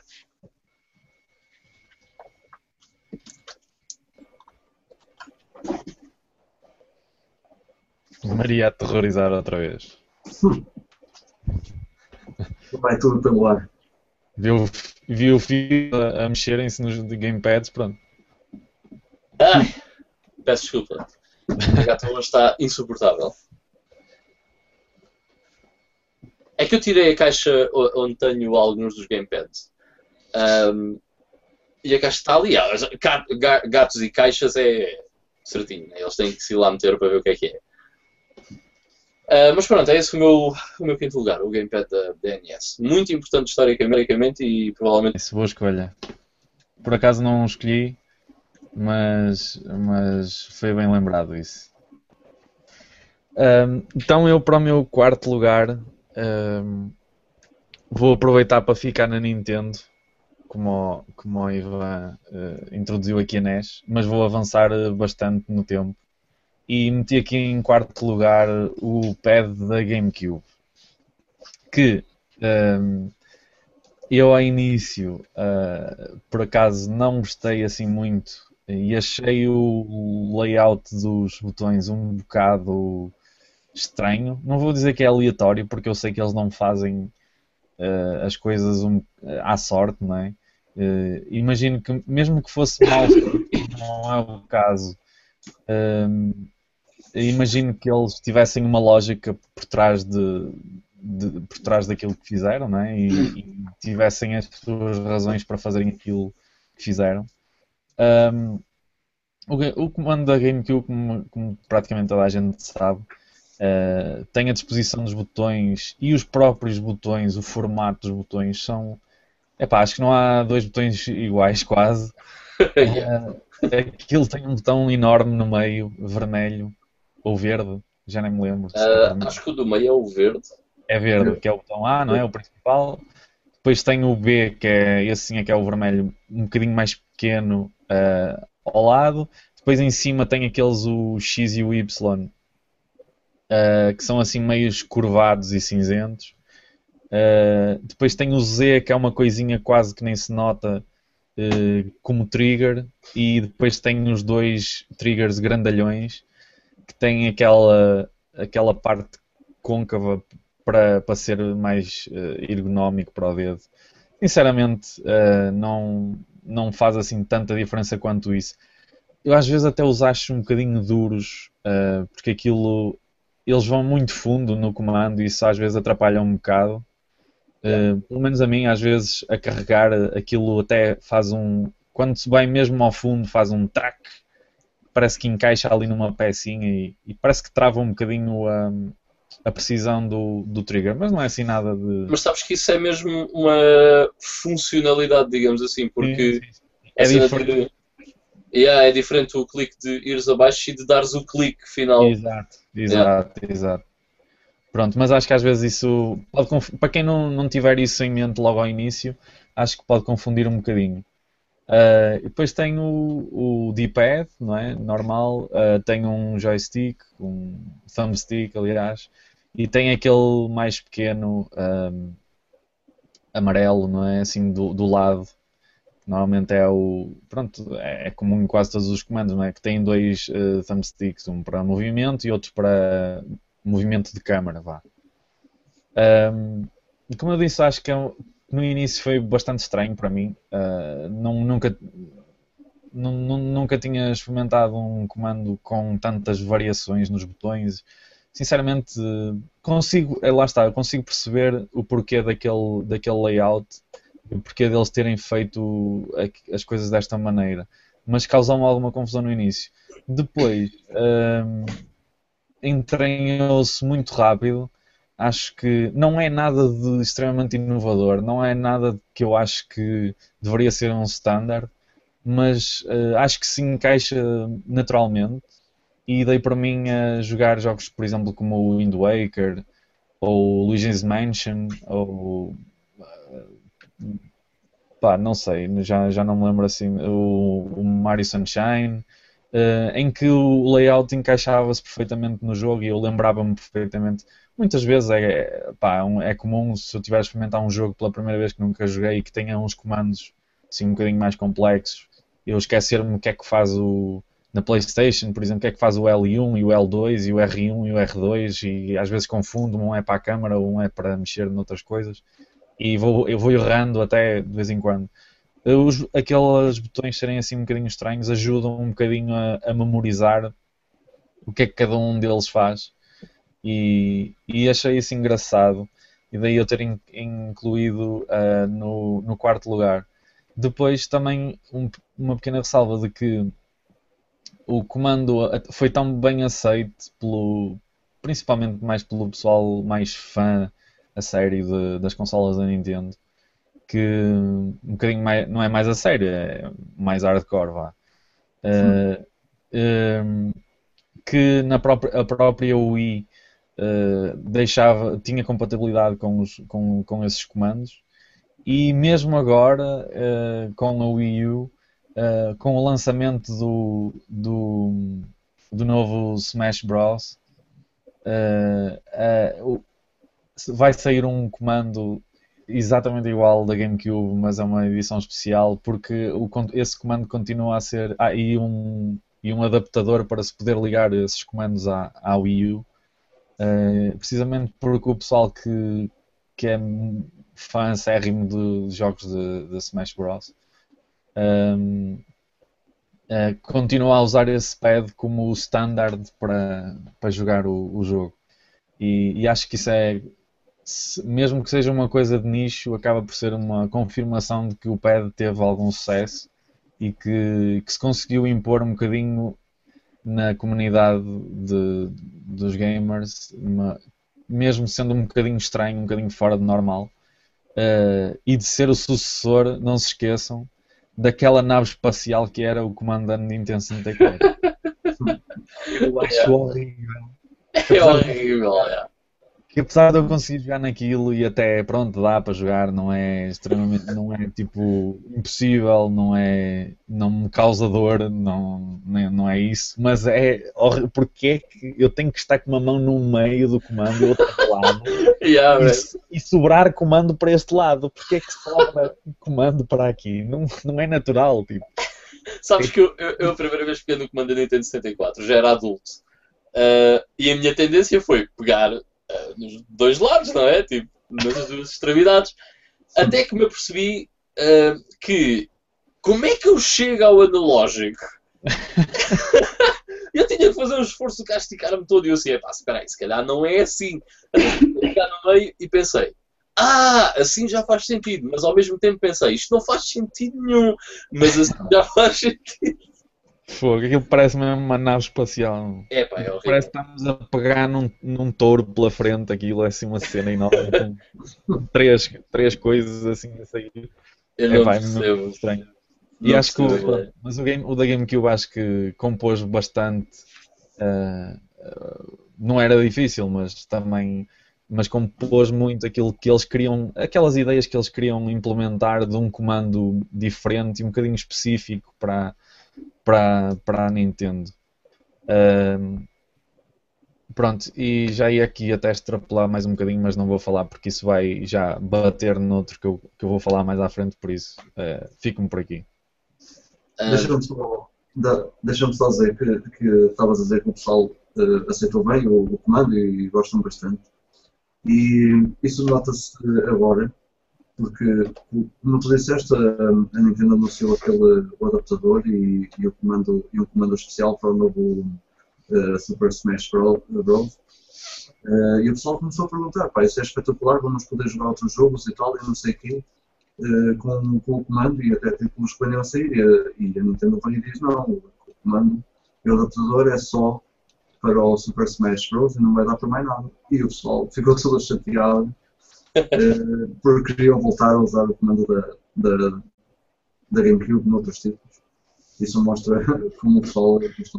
E eu também, eu, esse comando não está no meu top, mas uh, subscrevo uh, aquilo que disseste, porque também é uma consola que me diz muito e que e eu também gosto muito do, do comando.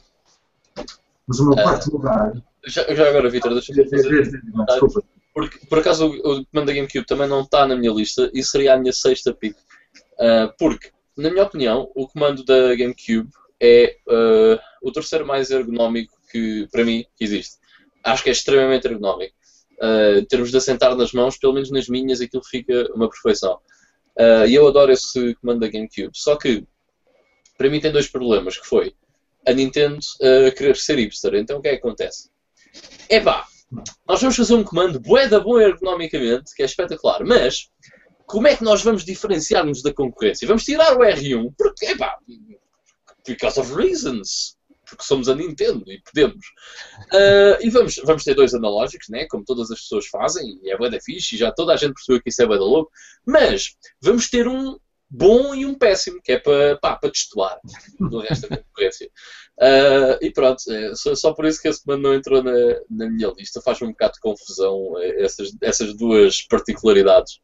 Uh, mas esse comando é muito bom ergonomicamente, realmente é muito fixe. E eu na minha Wii eu odeio o Wii, Wii Remote. Uh, na minha opinião, das consolas mainstream, digamos assim, ou seja, excluindo coisas como a Philips CDI, que, enfim, aquilo comando nem se pode considerar propriamente um comando, é um comando de televisão. Uh, eu, eu acho que é o pior controller de sempre das consolas mainstream. Uh, portanto, eu, sempre que podia jogar jogos de GameCube na minha Wii, e que eram bastantes, era Yes! oh my god, posso jogar um jogo com o comando da GameCube, fantástico. Uh, era sempre uma alegria. Yeah, também senti isso. Uh, mas depois a minha Wii acabou por ser exclusiva para on-rail shooters e cenas assim. yeah. Já fazia sentido. O meu quarto, uh, o gamepad que eu pus de quarta posição é a Torre de Lazar Cuiba e por razões nostálgicas é o comando da, da Master System. Um, há uma coisa muito pior em relação ao, ao NES, é verdade, o Zipad, uh, que não, é, não acho tão, tão bom porque é aberto, é, não sei se pode dizer assim, mas esta partezinha aqui é, é toda aberta e o da NES tem mesmo uh, os, os quatro cantos uh, principais, as quatro direções principais não estão unidos e acho que isso é muito melhor. Eh, de qualquer maneira, este foi um comando que eu joguei durante muitos anos, na minha infância, e eu gosto muito, gosto muito e continuo a gostar muito dele. E hum, ainda tem menos botões, porque falta o Start e o Select.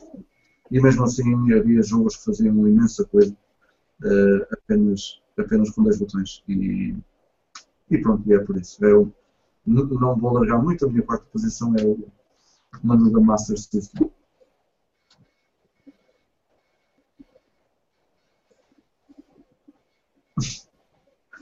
Ivan, volta. Peço desculpa, estava aqui com os, os meus problemas uh, de saúde a voltarem a mim. Estás em trabalhos forçados. é verdade. Uh, portanto, parece que estamos num país de terceiro mundo em que um gajo tem que estar aqui a trabalhar forçadamente. Não. Estou a brincar. Mas, portanto, uh, no meu quarto lugar está aquele que eu considero ser o melhor comando para jogar fighting games 2D. Atenção que eu disse 2D em específico, né? uh, e esse comando é o único da SEGA que por acaso está no meu top, que é o comando da SEGA Saturn. Uh, este comando tem uh, a particularidade de ser é muito parecido ao comando da Mega Drive, sem dúvida alguma, em termos de formato. Mas tem os triggers, mas não é por isso que ele é o melhor para jogar fighting games a 2D é porque tem duas séries de três botões, tal como existe o comando de seis botões da Mega Drive. Portanto, uh, sendo o Street Fighter Alpha 2 o, um dos meus jogos de luta favoritos de sempre, que eu joguei imenso na Sega Saturn, uh, esta configuração de botões era espetacular para isso. Uh, é verdade que este comando, ao contrário da, da concorrência, ao contrário da concorrência não, porque a PlayStation também não tinha um analógico na altura, foi introduzido o DualShock depois. Uh, há muita gente que por acaso não se lembra do comando original da PlayStation, que não tinha os DualShocks. Um, mas uh, realmente este comando eu acho que ergonomicamente ele é até bastante confortável. E este setting de seis botões, de, três fila, de duas filas de três botões, é excelente para jogos de para fighting games. Uh, não só para fighting games, também para outros estilos, e por exemplo também para beat'em ups também é porra. Uh, mas sem dúvida que para fighting games este para mim continua a ser um dos melhores jogos, de, um dos melhores comandos de sempre. E embora o D-pad não seja como tu descreveste, Vitor, seja na mesma Portanto, como o da Master System é que é a peça toda saliente em vez de estar recortado, digamos assim, este, uhum. este uh, por acaso funciona extremamente bem. Eu não sou adepto desse tipo de D-pads, tal como o da Master System, epá, não gosto muito desse tipo de D-pads, mas este uh, em específico eu curto bem.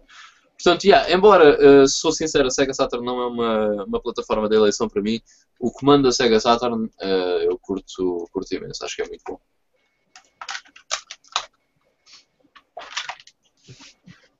Ok. Dá isso por, razões óbvias, não é? Porque. Não sei. Se calhar vai aparecer no meu top, não sei. Se calhar. Ele não está no meu top, mas uh, concordo plenamente. Pronto, então vou passar uh, ao meu terceiro, que um, continuo uh, na Nintendo, e será o, o comando da SNES. Um, eu que, que, só tive contacto com a SNES há muito pouco tempo, há dois ou três anos atrás, porque, aliás, no máximo há dois anos, porque não tenho uh, SNES assim há tanto tempo. É triste, eu sei, mas é, é um bocado do reflexo do, do nosso país e também um bocado do, da, da falta de, de pronto, não tinha assim tanto acesso a Nintendo quando eu era, quando era miúdo. E digo Nintendo, acho que na totalidade, até, até quase à GameCube. Uh, portanto, um, quando eu finalmente uh, experimentei uh, mesmo a sério um comando da SNES, já foi muito recentemente e já foi com algum com algum uh, poder de crítica em relação em relação a isso. E, e realmente é é um passo enorme acho eu tendo em conta a época em que está inserido não é? E se olharmos para, para, o, para o rival, não é? Para a Mega Drive que eu falei há pouco, uh, não é que dê uma, uma, uma grande coça ao da Mega Drive, porque eu já o incluí aqui até e acho que é um bom comando, apesar de ser extremamente simples. Mas que se compararmos os dois, vemos que há uma. Não é só por ter mais botões, mas acho que há um feeling diferente. Acho que há uma preocupação diferente. Um, Inclusive dizem até que, que foi uma possível uh, inspiração para depois criar o layout para o da PlayStation, não é? Se formos a ver é praticamente igual. Os quatro então, do lado direito. Uh, o D-pad uh, inclusive incluiu logo até os dois triggers que depois só vinham a aparecer na Sega, só vieram a aparecer na Saturn, que mostrou o Ivan ainda agora. E acho um, um comando extremamente. Um, é tão simples e tão bem sucedido que, que eu acho que é por aí que ganha e acho que é um bocado por aí que a, que a Nintendo ganha quase sempre. Não, é, não estou a dizer ganha no sentido de ganhar aos outros, mas estou a dizer que, que se, que se evidencia uh, o quão bom que, bons que eles são a fazer estas coisas que muitas vezes passam, passam por cima da cabeça das pessoas, não é? É uma coisa tão simples como nós damos por adquirido, que é um comando de uma consola, uh, pode ter muita influência nas coisas. E, e, houve outras, outras companhias, outras empresas que tentaram uh, fazer coisas novas e coisas um bocadinho diferentes que foram pelo, pelo cano como o Ivan há bocado falou na CDI. Eu nunca experimentei, mas eu não preciso de experimentar para saber que aquilo é horrível tal como o comando da, da Jaguar, epá, aquilo é, é anedótico. Botões, parece um telefone, é, não sei, é, que querem inventar e acabam por querer por exagerar demasiado na, na, na pseudo-inovação que fazem. E acho que a, que a Nintendo, uh, lá está, evidencia-se por uh, não revoluciona completamente, mas consegue com duas ou três, dois ou três tweaks uh, fazer uma coisa um bocado diferente e que uma pessoa acha tão natural que nem dá, nem dá valor. E eu acho que o da Cine acaba por, ganhar por aí. Um... Vai, vai tudo o que acontece hoje. Uh, para além de eu achar muito giro aquela, aquela clássico de, dos, das quatro cores que, que até faz o símbolo da, da SNES. Uh, acho muito engraçado, exatamente. Eu, eu sou uma noda porque eu não, eu não pus aqui à mão nenhum deles e eu tenho-os aqui, mas eles, Eu- eu- estava- em caixas. Eu estava a pensar assim, eu andei com um trabalhão do caraças a pôr aqui os comandos e os gajos não tiraram os comandos. Que nodas. Eu confesso que fui um bocadinho preguiçoso, mas eu também foi porque depois ia-me dar imenso trabalho a pô-los outra vez no sítio, porque eu não tenho tipo um, um caixote com comandos. Eles estão ali espalhados, cada um na sua caixa, à pé das consolas, e como eu tenho tão pouco espaço e, e está tão arrumado, tipo, ao pormenor, que se eu for tirar alguma coisa do sítio, tenho que tirar mil coisas do sítio, e acabei por não tirar. Mas como o Vi- o Vitor mostrou ali bem, eh, acho que o comando da SNES é intemporal, é icónico. Ahm, e eu era bem capaz, por exemplo, se jogar um jogo indie de plataformas no, no PC, se tivesse um comando da SNES que ligasse ao computador, ligava na boa, porque é um comando que, que eu facilmente relaciono com isso e que facilmente se adapta a um jogo, apesar de um jogo simples, um jogo indie de plataformas, uma coisa assim eh, normal, eh, servia perfeitamente. E se calhar com outros da, da mesma altura ou, ou até um bocadinho à frente não, não podia fazer o mesmo. Eh, portanto, em terceiro lugar fica aqui o comando da SNES. Espetacular. Por acaso era uma cena, se calhar bem engraçada, usar o comando para jogar hum, estes joguitos. Como eu estava a falar há um bocado, esses, esses Neo Retro e assim. Deve ser uma Yeah. cena. Pá, Ah, o meu- yeah. o meu- Sim, Não, não, estava só, estava só a concordar. Ah, Já agora aproveito para pedir desculpa, porque enfim, oh my god. Ah, isto está, está, está complicado, mas eh, estava só a concordar com, com o Miguel. São, são cenas que acontecem, não é? Não, não. Eh, mas eu agradeço ao Miguel ter falado tanto e tirado as ideias da cabeça, porque de facto eu já tinha aqui o da SNES para ser também o meu terceiro lugar. Eh, além daquilo eh, que tu disseste, Miguel, eu acho que este comando acabou por ser um standard para muita coisa que temos hoje em dia. Eh, aliás, os três comandos que eu tenho a partir daqui são todos standards. E depois o pico já estou a fazer spoilers, que é grande nova que eu sou. Mas eh, Se tu metes o Duke, eu não vou meter duques. Aqui não há duques. O Duque foi o pior comando que fizeram. Eu não, temos esses casos extremos. Mas, my God. Eu nem tenho um Duque na minha coleção, que é uma enorme falha. eu por acaso gostava de ter, mas é pá, realmente aquilo. eh, Eu gostava de ter para, para esses efeitos também, de, colecionismo. Agora, para, para jogar, eh, não. Obrigado. Cheira-me o o S. Eh, por acaso, eu tenho uma história eh, engraçada relacionada com os manos da, da SNES e com, dos, eh, com o meu jogo de futebol preferido da era 16-bit, que é o International Superstar Soccer Deluxe, que eu tinha na, que eu tinha na Mega Drive. E o que acontece no- na- nesse jogo, que eu comparo muitas vezes ao Super Sidekicks, que é espetacular, o que acontece nesse jogo é que nós temos eh, os três botões ocupados para.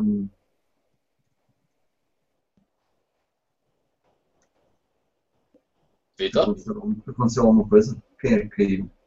Ah, foi, foi o Miguel, mas ele deve conseguir reconectar-se. Ah, ok. Agora assustei-me assim de repente.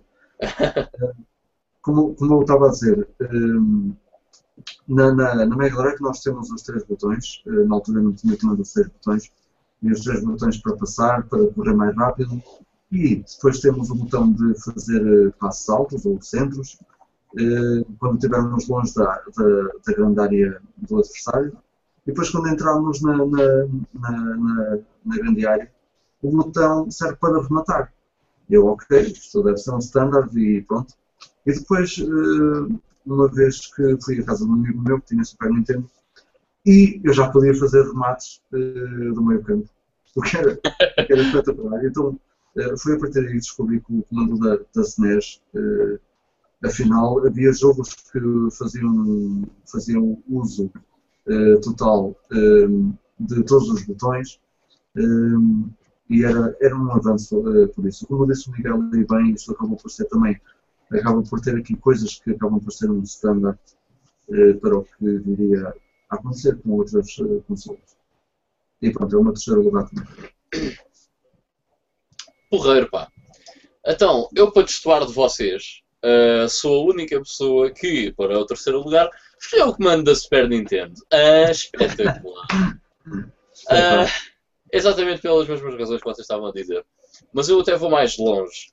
Eu acho que este comando da Super Nintendo não só é bastante superior ao da Mega Drive, como, e o da Mega Drive por acaso não está no meu top, embora seja o mais nostálgico para mim, uh, mas eu não considero que seja um bom comando. Mas este não só, na minha opinião, é muitíssimo superior ao da Mega Drive, como é basicamente, como tu disseste, Vitor, o standard por aquilo que os comandos se regeram no futuro. Menos nos comandos da Nintendo, for no fucking reason. É. Basicamente inventaram isso e depois deram ao resto do pessoal. Agora sigam vocês com isso que nós vamos fazer outros comandos mais marados. Exatamente. Não, nós inventámos o melhor comando de sempre até agora e vamos seguir com um comando terrível e vocês vão usar este nas vossas consolas. Porque nós estamos é no topo da inovação e isto, este comando já não dá. Portanto, vamos inventar uma cena completamente alienígena que foi o comando da Nintendo 64. Mas, eh, como vocês. Desculpa lá, Ivan, é Nintendo aí. Só que isto foi imitar a Electronic Arts, porque na, na Wii lançaram, lançaram o comando, o Pro Controller, tipo, tipo um DLC, compras à parte. Yeah. E na Wii U aconteceu a mesma coisa.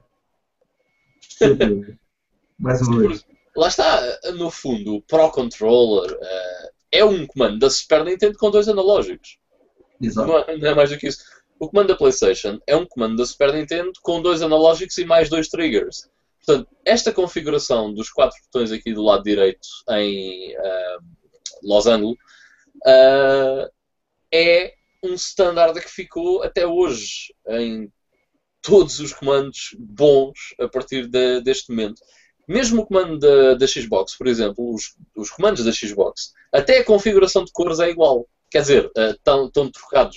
Eh, é, ok, mas são as mesmas cores. Ahm, epá, este comando, para além de ser eh, ergonómico e assentar bem na mão devido à curvatura aqui do, do lado, ao contrário do DNS, eh, esta configuração pá, é espetacular porque, lá está, nós metemos aqui um dedo, não é? E o dedo consegue praticamente. O meu dedo toca nos quatro botões. Eu nem preciso mexer o dedo para, para tocar nos botões todos, o que é fantástico. E depois tinha uma cena que é, e é por aqui que eu acho que este comando eh, consegue ser imensamente superior ao da, da Mega Drive. Eu por acaso até o acho mais ergonómico, mas o facto de ter os quatro botões mais os dois triggers fazia com que fosse possível, ok, jogar Street Fighter, porque vocês vão desculpar, mas não é possível jogar Street Fighter no comando de três botões da Mega Drive. Porque clicar no start para alternar entre pontapés e murros é a cena mais absurda que eu já ouvi falar, pá. É ridículo. Ah, opa, exatamente por isso e por outro motivo. Este D-pad é muito, muito, muito bom. Ao contrário do da Mega Drive, que eu não acho que seja um bom D-pad. Não é mau, mas também não é um bom D-pad. Este D-pad, sim, é muito bom. E lá está, estes D-pads recortados, digamos assim, onde só temos os eixos, ah, na minha opinião, são imensamente superiores ah, aos outros. Portanto, yeah, no terceiro lugar, o comando da Super Nintendo, eu se calhar, eh, eu não disse propriamente nada que vocês não tivessem dito e disseram muito bem. Estou só a fazer mais ênfase porque acho que é mesmo, mesmo muito, muito importante este comando da, da Super Nintendo. Uh, se calhar não tão icónico, não é se calhar, é de certeza não tão icónico como o DNS, uh, mas eu, na minha opinião, o da Super Nintendo é ainda mais importante do que, do que o DNS. Uh, é verdade que a Nintendo, diga-se de passagem, é, é- é pioneira em, em imensas coisas. O DNS trouxe-nos o D-pad, eh, o DSNS trouxe-nos os triggers, eh, trouxe-nos a configuração do- dos quatro botões. O comando da Nintendo 64 traz-nos eh, o primeiro analógico, eh, embora só tenha um, não tenha a configuração do DualShock, digamos assim. eh, traz-nos apenas um analógico, mas traz o primeiro analógico num, num comando num dos videojogos. O da GameCube traz-nos o primeiro comando hipster do mundo dos videojogos. Eh, o da Wii traz o primeiro comando uh, realmente terrível, só com dois botões desde a NES.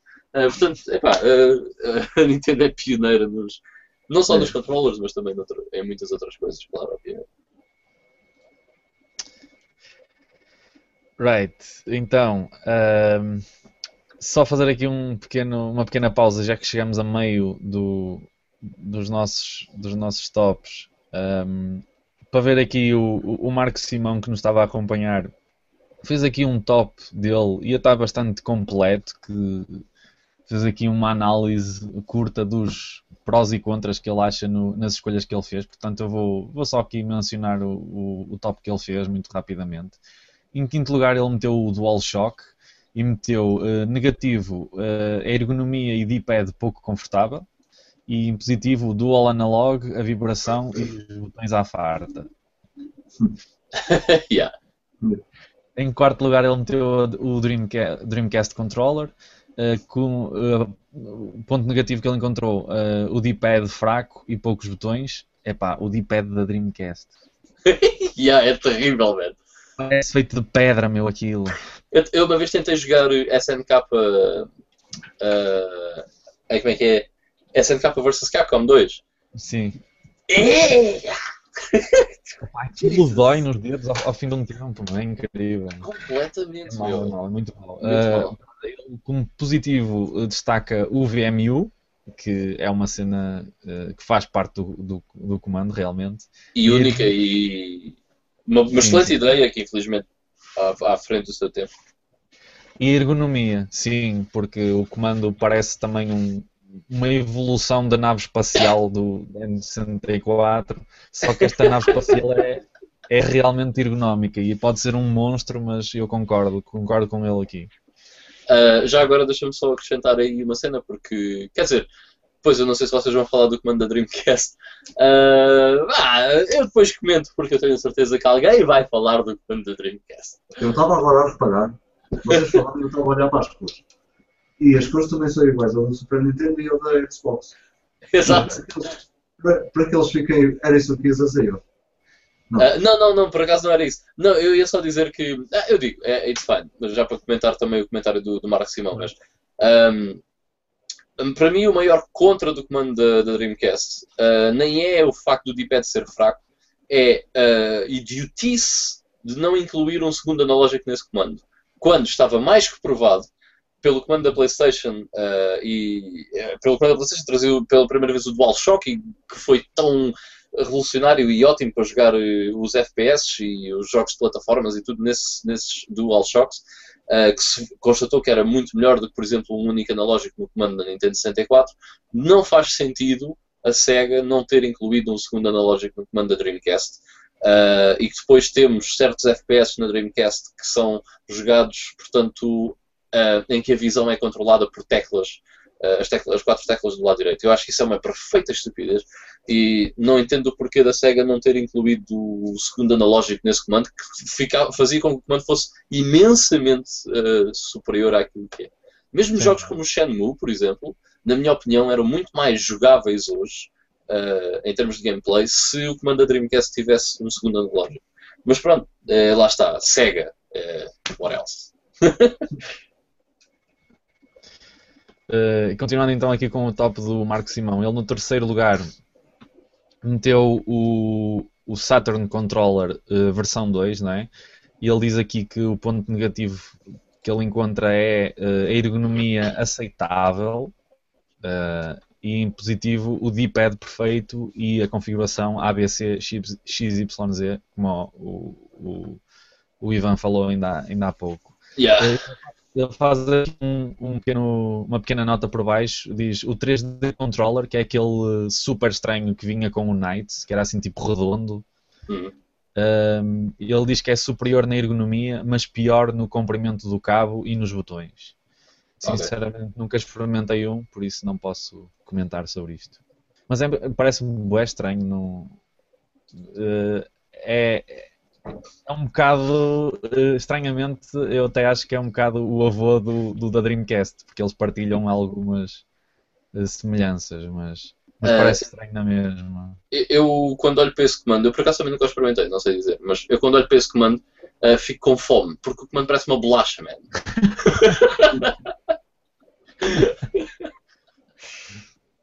Uh, depois o Marco continua com o segundo lugar o Xbox Controller S, que é aquele, aquele controller da, da primeira Xbox, não é? Aquele É, melhoramento mais do. Diz, Vitor. É, é o mais pequeno, é. Foi, foi o desaparecimento do Duque, finalmente. É o bom, é o bom comando da Xbox. O comando jogável da Xbox, não é? yeah. A menos que É. tenhas as mãos do Hulk, eh, já consegues jogar o Duke. E a força. yeah. E ele aqui como ponto negativo destaca a disposição de alguns botões eh, e em positivo a ergonomia, breakaway cable e pressure sensitive. Eh, no número 1 ele meteu o GameCube Controller.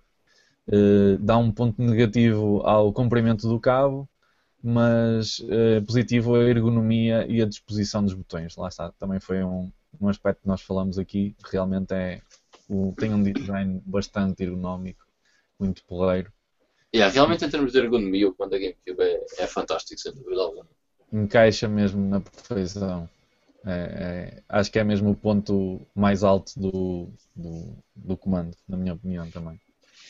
Pronto, Marco, obrigado aqui pela tua, pela tua partilha do teu top. Acho que também é isso que nós queríamos que vocês falassem um bocadinho dos vossos favoritos, nem que sejam tipo repetições, acabam, acabamos por falar todos um bocadinho no- quase nos mesmos comandos, porque também não há assim tanta variedade, mas é porreiro ouvir a vossa opinião e ainda para mais o, o Marco deu só trabalho de pôr aqui estes pontos todos, eh, prós e contras, que, que acho que também deu aqui mais, mais diálogo não é? neste, neste top. Por isso encoraja aí o pessoal a fazer o mesmo. Sou eu a continuar o top, não é? Exato. Uh, para o número 2 já.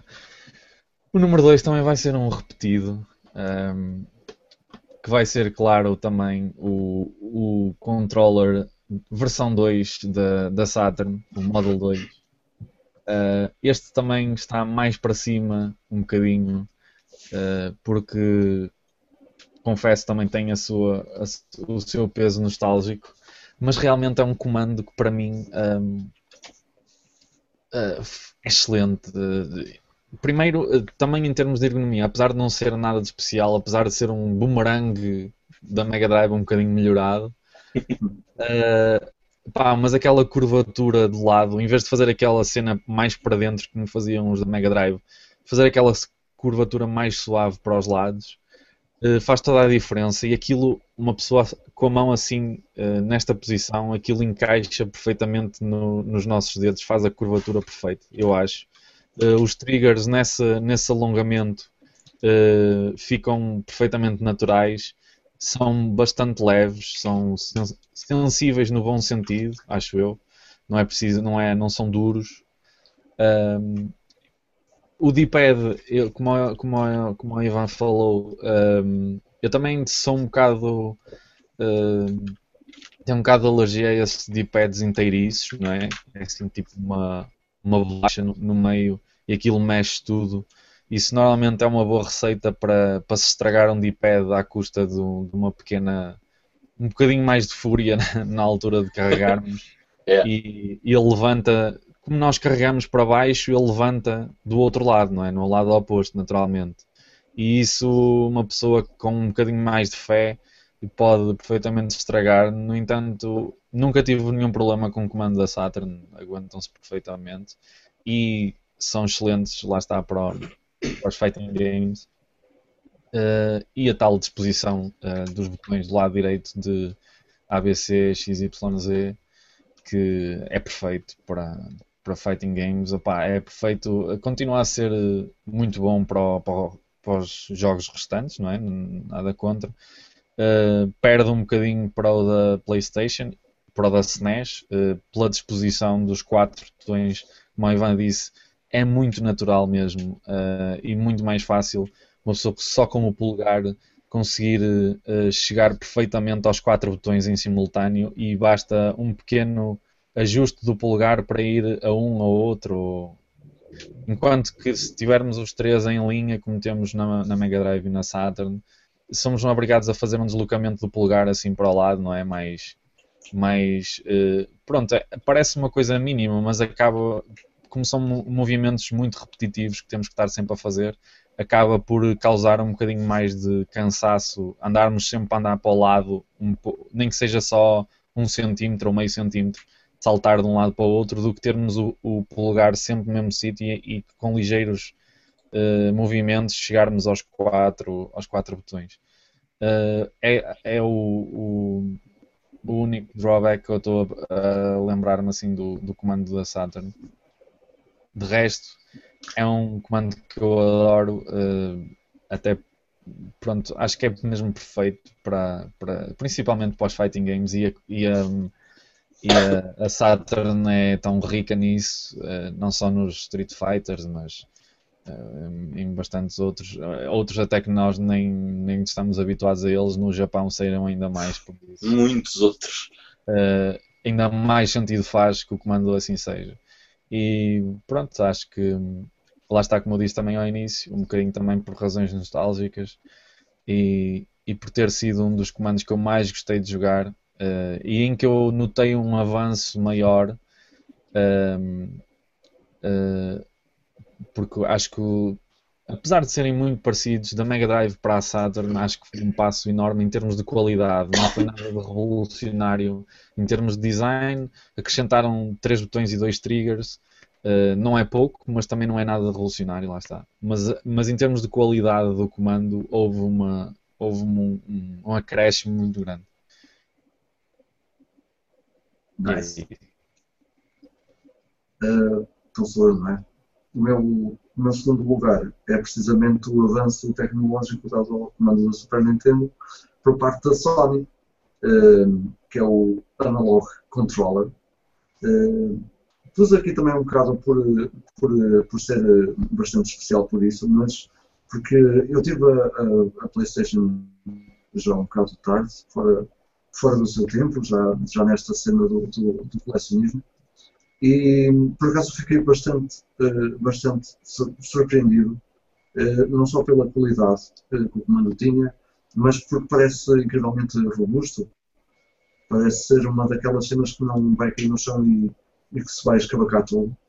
Por acaso era uma coisa que eu senti com o da Super Nintendo ou com o da Mega Drive, pareciam ser bastante frágeis. Uh, e depois, precisamente por causa do, dos, dos, analógicos que permitiram fazer outras coisas em relação aos jogos e que continuam a ser aproveitado hoje em dia, lá está mais uma vez, foi, foi daquelas invenções que fez todo o sentido e que eh, o próprio comando da, da, da, da, PlayStation acho que começou, começou a ser utilizado para certos jogos de uma maneira e todos os jogos dessa, dessa série ou desse tipo de jogo começaram a utilizar todos os controles dessa mesma maneira. E portanto há uma lógica que faz uma coisa porque a PlayStation fazia, há um botão aqui atrás que faz uma coisa porque naquela altura fazia e resultou bem, etc. Acho que foi bastante importante. Uh, a PlayStation tem sido também uma das consolas que eu mais tenho jogado. Uh, tenho, tenho toda a curtir a PlayStation uh, e quando vou para fora até passar alguns dias é a consola que leva comigo. Portanto, pronto, é o meu segundo lugar. O D-pad, curiosamente, também era cortado e, e, ainda bem que foi aproveitado isso. E é o meu segundo lugar, pronto, é o Analog Controller antes, antes do DualShock porra, uh, esse analog controller é aquele que tem os sticks para dentro? Côncavos? Uh, acho que sim. Yeah, esse, esse controller não é, por, acaso, por acaso não é muito fácil de se arranjar. Uh, é um bocadinho mais incomum, digamos assim, do que, do que o DualShock normal. Isto é feito na Coreia, né? Isso é impossível. Não okay. falar sério. Não sabia nada disso. Uh, é porque, epá, já não lembro muito bem porquê, mas é porque, acho, se não estou, epá, posso estar a dar uma grande bacurada porque agora também não, não me lembro de cor e não é uma cena que eu ligo muito, mas acho que, eu, portanto, a Playstation tinha os controllers sem os, sem o, pá, não eram os DualShock, portanto, sem os analógicos e sem uh, o Rumble, digamos assim, que apareceu também primeiro na Nintendo 64. Um, e acho que, pelo, uh, pelo que eu me lembro, eles adicionaram os, uh, os analógicos e vendiam esses comandos à parte e depois é que passaram a ser vendidos com a consola e nessa altura mudaram ligeiramente de formato porque acho que esses uh, tinham os analógicos uh, côncavos e ainda não tinham a função Ramble e depois é que veio então a função de vibração e os convexos. Uh, acho que é isso, não tenho a certeza, sinceramente. Sim, que este, este DualShock não é. E a coisa não tem nada a ver com o DualShock 2 que eu estava. Continua. Ok, pronto. Uh, os meus uh, dois primeiros lugares, uh, eu costumo sempre dizer que as coisas evoluem, às vezes para mal, mas normalmente para, para bem.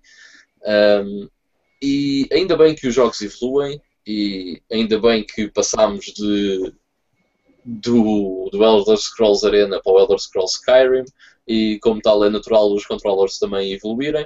E ainda bem que passámos do comando da Mega Drive para os comandos que eu vou falar eh, agora, ou mais provavelmente, se calhar, até dos comandos da Super Nintendo para os dois comandos que eu vou falar agora. Portanto, estes dois comandos são, para mim, eh, a evolução dos controllers e o pináculo desse, dessa evolução até hoje, obviamente.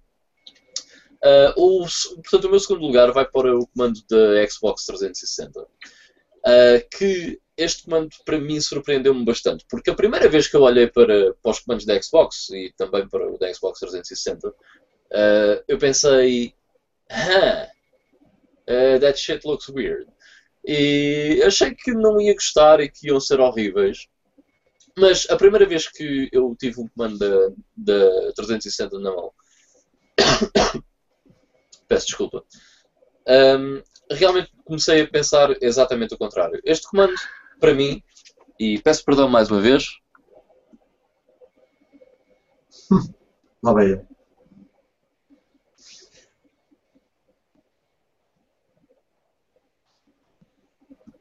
Ok, isto está muito complicado. Um, uh, eh, mais uma vez, desculpa.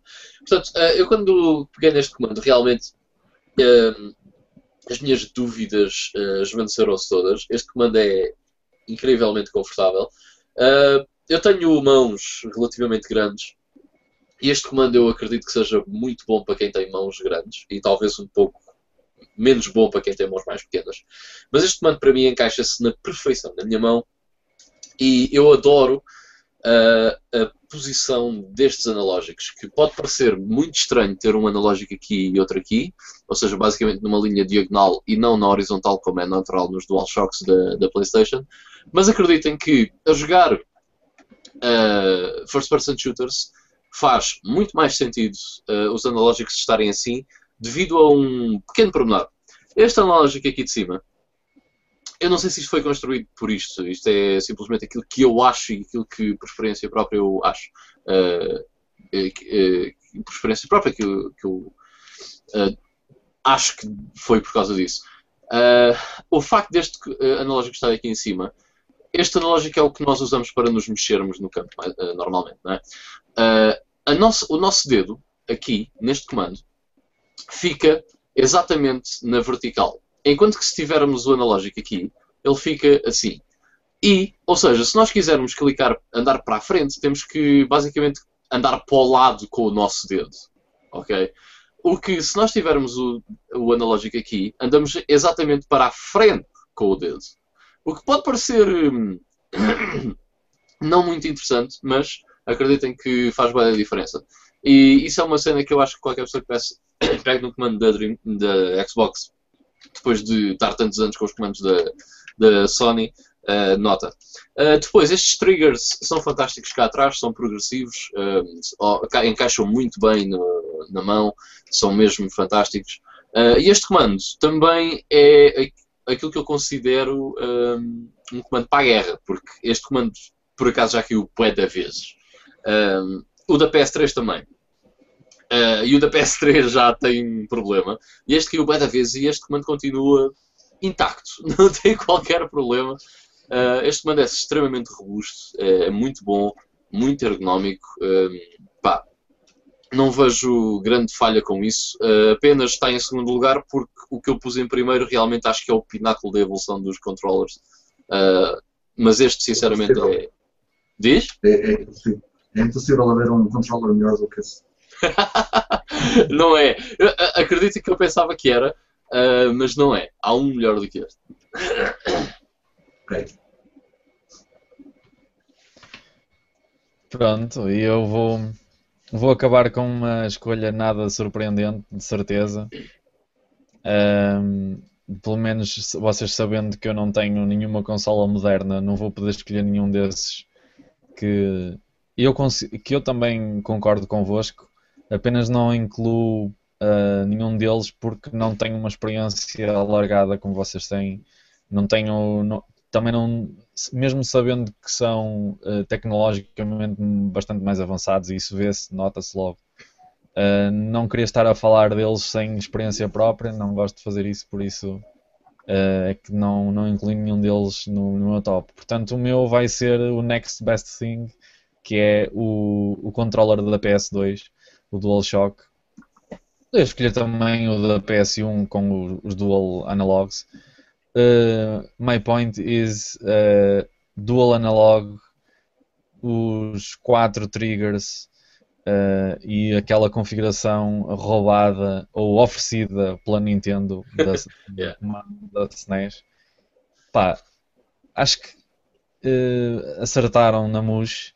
Um, e uma coisa de que, que, que prova exatamente que eles acertaram na MUS é que desde esse dual analog da, da PlayStation 1 se- vocês metem os quatro PlayStation 1, PlayStation 2, PlayStation 3, PlayStation 4 e a base está lá sempre. Podem fazer as mariquices que quiserem à volta daquilo, mas o comando é, na essência, o mesmo. Enquanto que noutros comandos andaram aos trambolhões até chegarem a um, a um, a um resultado final, uma coisa mais evoluída. A Xbox tem um comando excelente, como, o- como o Ivan mostrou aqui o da, da 360. O da Xbox One possivelmente poderá estar eh, igual ou ligeiramente um bocadinho mais eh, tweaked, não é? Não sei, não faço ideia. Mas pelo caminho houve um Duke, houve um Type S da, da Xbox eh, que não é mau, mas eh, pronto, houve essa evolução mais notória. Enquanto que na PlayStation, eh, tirando o, o primeirozinho de todos, que não tem os, os analógicos, a partir do momento em que, eles, eh, em que ele fez aquela flash na cabeça de olha, vamos meter aqui dois thumbsticks. A partir daí, o comando até hoje, eh, tipo 15 anos depois, ou 14, já não, não sei a data exata em que saiu o Dual, o, o DualShock, ou se calhar até foi mais, há Ui, mais mano, tempo. já foi. Mais tempo. Isso é porque já estamos em 2014. Ele era da PS2. Ah, o de- pois o da PS2, o da PS2 seria 14, o da PS1 já vão 18 anos. 18 depois. 18 anos, eu por acaso não, não tenho a certeza, estou a, a- É capaz de ter sido em 95 ou 96, portanto é capaz de ser 96, à volta disso, é. à volta de 18 anos. é. Pronto, por isso imaginem um comando que ao longo de 18 anos sofreu ligeiras eh, alterações, não sofreu nenhuma remodelação eh, de raiz ou, ou alguma revolução no design. E que Eh, mesmo, já agora, mesmo embora o comando da PS1 originalmente não tenha os analógicos, tem exatamente o mesmo formato. Simplesmente Sim. foram-lhe acrescentado os analógicos. Portanto, aquele formato tem 20 anos.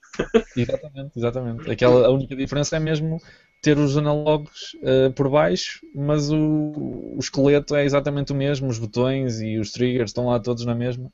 Ahm, o, que é que, é que se foi fazendo? Pequenas alterações, como eu disse, eh, os triggers atrás na PlayStation 2 ac- acabam por serem um bocadinho mais alongados para o, o 2, não é? R2 e L2 acho que são um bocadinho assim, as patilhas são um bocadinho mais alongadas Yeah, uns milímetros, uma coisa mínima.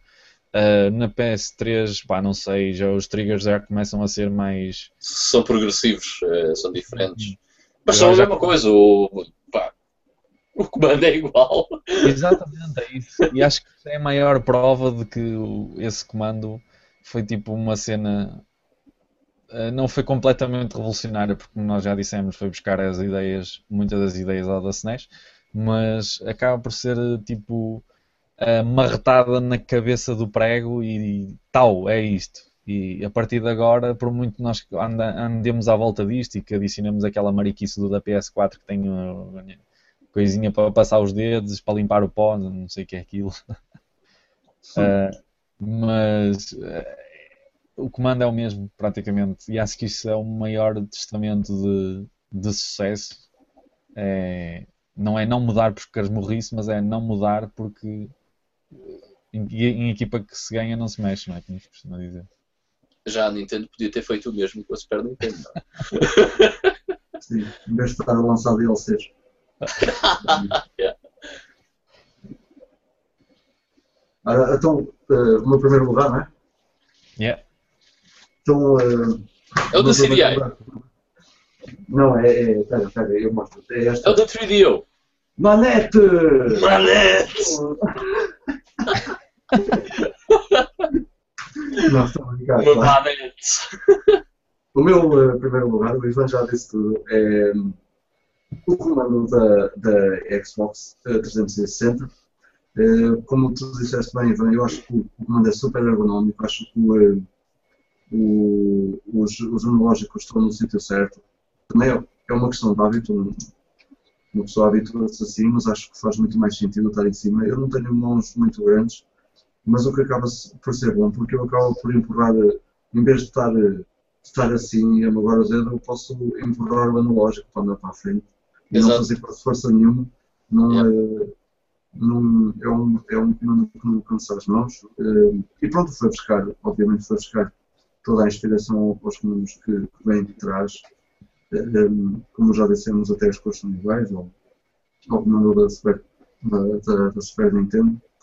Uh, um ponto muito forte que eu lhe aponto, e por ser o meu número 1, um, é porque eu tenho este comando desde 2009 quando comprei a 360 ou 2010, já não sei, mas por aí ele vai continuar a ter vida por causa do, do Steam.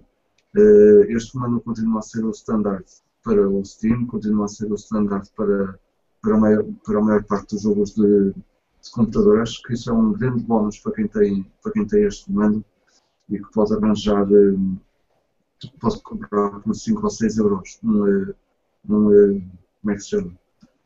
Uh, Queres comprar? Como? Um adaptador? Um adaptador wireless, exatamente, para ah, ligar okay. no computador e começar a usar o, o comando uh, uh, no, no, computador com, com zero latency. É espetacular. Uh, e como eu disse, todos os jogos usam, por todos os jogos usam gamepad, obviamente tem os controles por defeito tirados daqui, o que é espetacular, até o botãozinho do meio trabalha, para quem não sabe, até o botãozinho do meio trabalha no Steam, para, para ir ao menu do Steam como se fôssemos ao menu da Xbox e carregar aqui no meio e, e aquilo lá é. Está tá, tá espetacular. E pronto, para mim é o comando que eu usei mais, é o comando que mais usarei é, também. É o O resto do okay. já yeah, sem dúvida um comando excelente. Uh, sem dúvida. Uh, mas há um comando melhor que esse. Ok, não, portanto. É o Manete. É o Manete. É a Manete. Uh, não é a Manete. Uh, uh, mas pronto. É assim, a minha consola. A minha segunda consola, digamos assim, caseira, portanto, a seguir à Mega Drive, foi a PlayStation 1. e portanto, eu cresci com o DualShock durante muitos anos, né? porque eu joguei o primeiro DualShock, o segundo DualShock, inclusive a PlayStation 2 provavelmente foi a consola que eu mais joguei na vida. Uh, portanto, habituei-me muito a esse estilo de, controller. No entanto, fiquei sinceramente uh, desapontado com o comando da PS3. Uh, não porque não tivesse, ao início eles não tinham Rumble, portanto não vibravam, mas eu sinceramente nunca usei a vibração porque sempre achei um bocado parvo. menos quando estamos a lutar contra o Psycho Mantis. Mas uh, achei que o comando da PlayStation 3 tinha diminuído significativamente de qualidade, porque o comando da PlayStation 3 é mais frágil. O Six Axis, estou a falar do Six Axis, que é aquele que tem Motion Sense, não sei uh, O outro também tem, mas é aquele do início da PS3 e não o DualShock 3. Uh, portanto, acho que os materiais diminuíram em imensa qualidade. os triggers, embora progressivos, eram maus. Acho que os triggers da PS3 são maus. São muito frágeis. Uh, e não são levantados, são para baixo, o que é um bocado estúpido. Inclusive, por exemplo, se vocês estiverem a ver um filme, pousarem o comando, se não tiverem cuidado, vocês vão fazer skip forward, porque os R, o R2 e o L2, ao entrarem em contato com, com a mesa, uh, vão ser pressionados devido à configuração deles, o que é uma cena que eu não percebo como é que eles não pensaram nisso. Uh, portanto, eu fiquei um bocado desapontado com o comando da PlayStation 3, mas aquilo que o Miguel disse realmente é verdade, que é, o comando não mudou desde 1994. A configuração é a mesma, o comando é praticamente a mesma coisa. A única coisa que mudou ali foi os triggers mudaram e, uh, diria eu, talvez até para pior, embora seja progressivo, isso é bom, mas para pior. Agora, o que veio a seguir foi este gajo, o comando da PlayStation 4, ou seja, o DualShock 4. E este sim, na minha opinião, é o melhor controller de sempre e é realmente a evolução, o pináculo de evolução dos controllers e o pináculo dos DualShocks. Uh, este comando veio corrigir tudo o que o da PS3 tinha de mal. Em termos de triggers, que agora já são uh, levantados para cima, uh, em termos de materiais, o, o, material do comando da PS4 é fantástico, é muito bom. o comando da PS4 é um bocadinho mais pesado, é um bocadinho maior, Lá está, eu tenho mãos grandes. um, é um bocadinho maior. Os analógicos são muito, muito, muito bons. Uh, não há nada neste comando que seja mau, na minha opinião. E em termos de ergonomia, é para mim o comando perfeito. É o que assenta melhor nas minhas mãos é este comando da PlayStation 4. Uh, eu sinceramente uh, achei que nenhum comando ia ser melhor do que o da Xbox 360, a não ser o da Xbox One. Uh, portanto, eu tinha sempre expectativas pelo comando da Xbox One, porque o da 360 até então era, sem dúvida alguma, o meu comando favorito. Uh, entretanto, saiu a PS4 e a Xbox One, e eu já tendo uh, a oportunidade de experimentar o da Xbox One, realmente acho que este Dual Shock 4 é fantástico, porque eu prefiro o Dual Shock 4 ao comando da Xbox One, e achava que ia ser exatamente ao contrário. mas pronto, este comando é menos maçudo, digamos assim, do que o comando da Xbox. Este, estas pegas aqui estão finalmente perfeitas nestes, nestes DualShocks. É fantástico. Uh, pronto, em tudo, uh, na minha opinião, um comando superior a, a, todos os outros, mesmo. E tem uma grande vantagem em relação ao comando da, da Xbox 360. O D-pad, o D-pad da 360 é nojento. Uh, este D-pad aqui é horrível. Isto é muito, muito, muito mau. Isto para jogos de luta, epá, é que nem sequer tentem, não vale a pena. Já o D-pad da Sony sempre foi bom e continua a ser uh, ótimo. Portanto, e há o DualShock 4, uh, para mim, melhor comando alguma vez feito em todos os aspectos.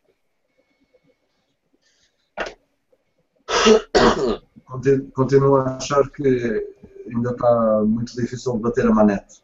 Isso está muito A manete. Porque é senão, manete. Se não fosse o comando da, da, PS4, realmente o da 360 estaria no, segundo, no primeiro lugar. E se calhar em segundo tinha posto o DualShock 2, o da, da PlayStation 2. Nice. Pronto, assim temos muito mais views, né? Aí um gato, os gatos na internet são tão famosos, pá. As pessoas gostam bem de gatinhos. É o que é mais famoso ainda, se tu quiseres experimentar, são gatos a, a, a pôr jogos aos tombos e. yeah. Não deixa estar. ah, vai lá. Veja lá. Olha lá. É teu. Espetáculo. Ok. Special guest minha. Deixem-me só referir que eu deixei de fora mesmo, eu até tinha aqui mas deixei de fora o, o comando de, de, de seis botões da, da, da Mega Drive, que, que também, também acho que é um espetáculo e, e que fazia todo o sentido logo ter, ter saído logo eh, da origem, não de três botões, que acabaram por acontecer muitas coisas, como aquela, como aquela história do International Superstar Soccer que eu estava a falar, que é um bocado estranho mesmo ter que chegar à área para, para poder fazer um remate. Mas pronto. É isso, não sei se querem dizer mais alguma coisa. Uh, só uma coisa, de que ano é que é o Game Boy Advance? 2000 e... 3 ou 4 à volta disso. Três horas. Então te- há uma curiosidade interessante. É que o comando DNS durou, nesse caso, 20 anos também, porque a Famicom é de 83. Isto é um comando da Famicom, man. tem um D-pad e dois botões. É verdade. Mesmo. Ah, só uma coisa ah, é que eu gostaria de acrescentar. Todos estes comandos são muito agidos. Todos estes comandos são muito bons. Todos eles bastante úteis, ergonómicos e whatever. Mas há um tipo de controller que é melhor do que estes todos. Ah, que se chama rato e teclado. Portanto, não há problemas de botões. Temos todos os botões do mundo. E não há problemas em sensibilidades de, de analógicos. É tudo programável. A gente chega ali, mete o rato como quer e os DPIs querem, caraças, e aquilo está sempre a funcionar, que é um espetáculo. Ah, sem dúvida, os melhores controllers de sempre. Porque se quiserem jogar platformers, dá para jogar. Se quiserem jogar FPS, é fantástico. Ah, não há, obviamente, melhor setup para jogar FPS. Dizem que gostem, que gostem de estar num sofá como eu. yeah. Que aí o rato, o rato está aqui ao lado, agora o teclado já está um bocado longe. E pronto, foi então o nosso episódio 62, também já está um bocadinho tarde. Não se esqueçam que, que vamos gravar eh, e disponibilizar os Extra Tom muito em breve, com todas as notícias que não temos falado eh, no, no, no GameStone eh, geral, digamos assim. Temos muita, muita coisa para, para discutir. Eh, vamos andar à porrada, inclusivamente, com algumas coisas. Portanto, fiquem atentos e sigam-nos. Não se esqueçam também de ir a pushstart.com. Vejam a, revista pushstart.com, assim é que é. Vejam, vejam a revista, vejam também todos os artigos que, são, que estão a ser publicados eh, quase em tempo eh, de, de- de dia a dia, há artigos novos que podem, que podem eh, acompanhar. E fiquem bem. Não, Tchauzinho, pessoal. não. Tchau aí.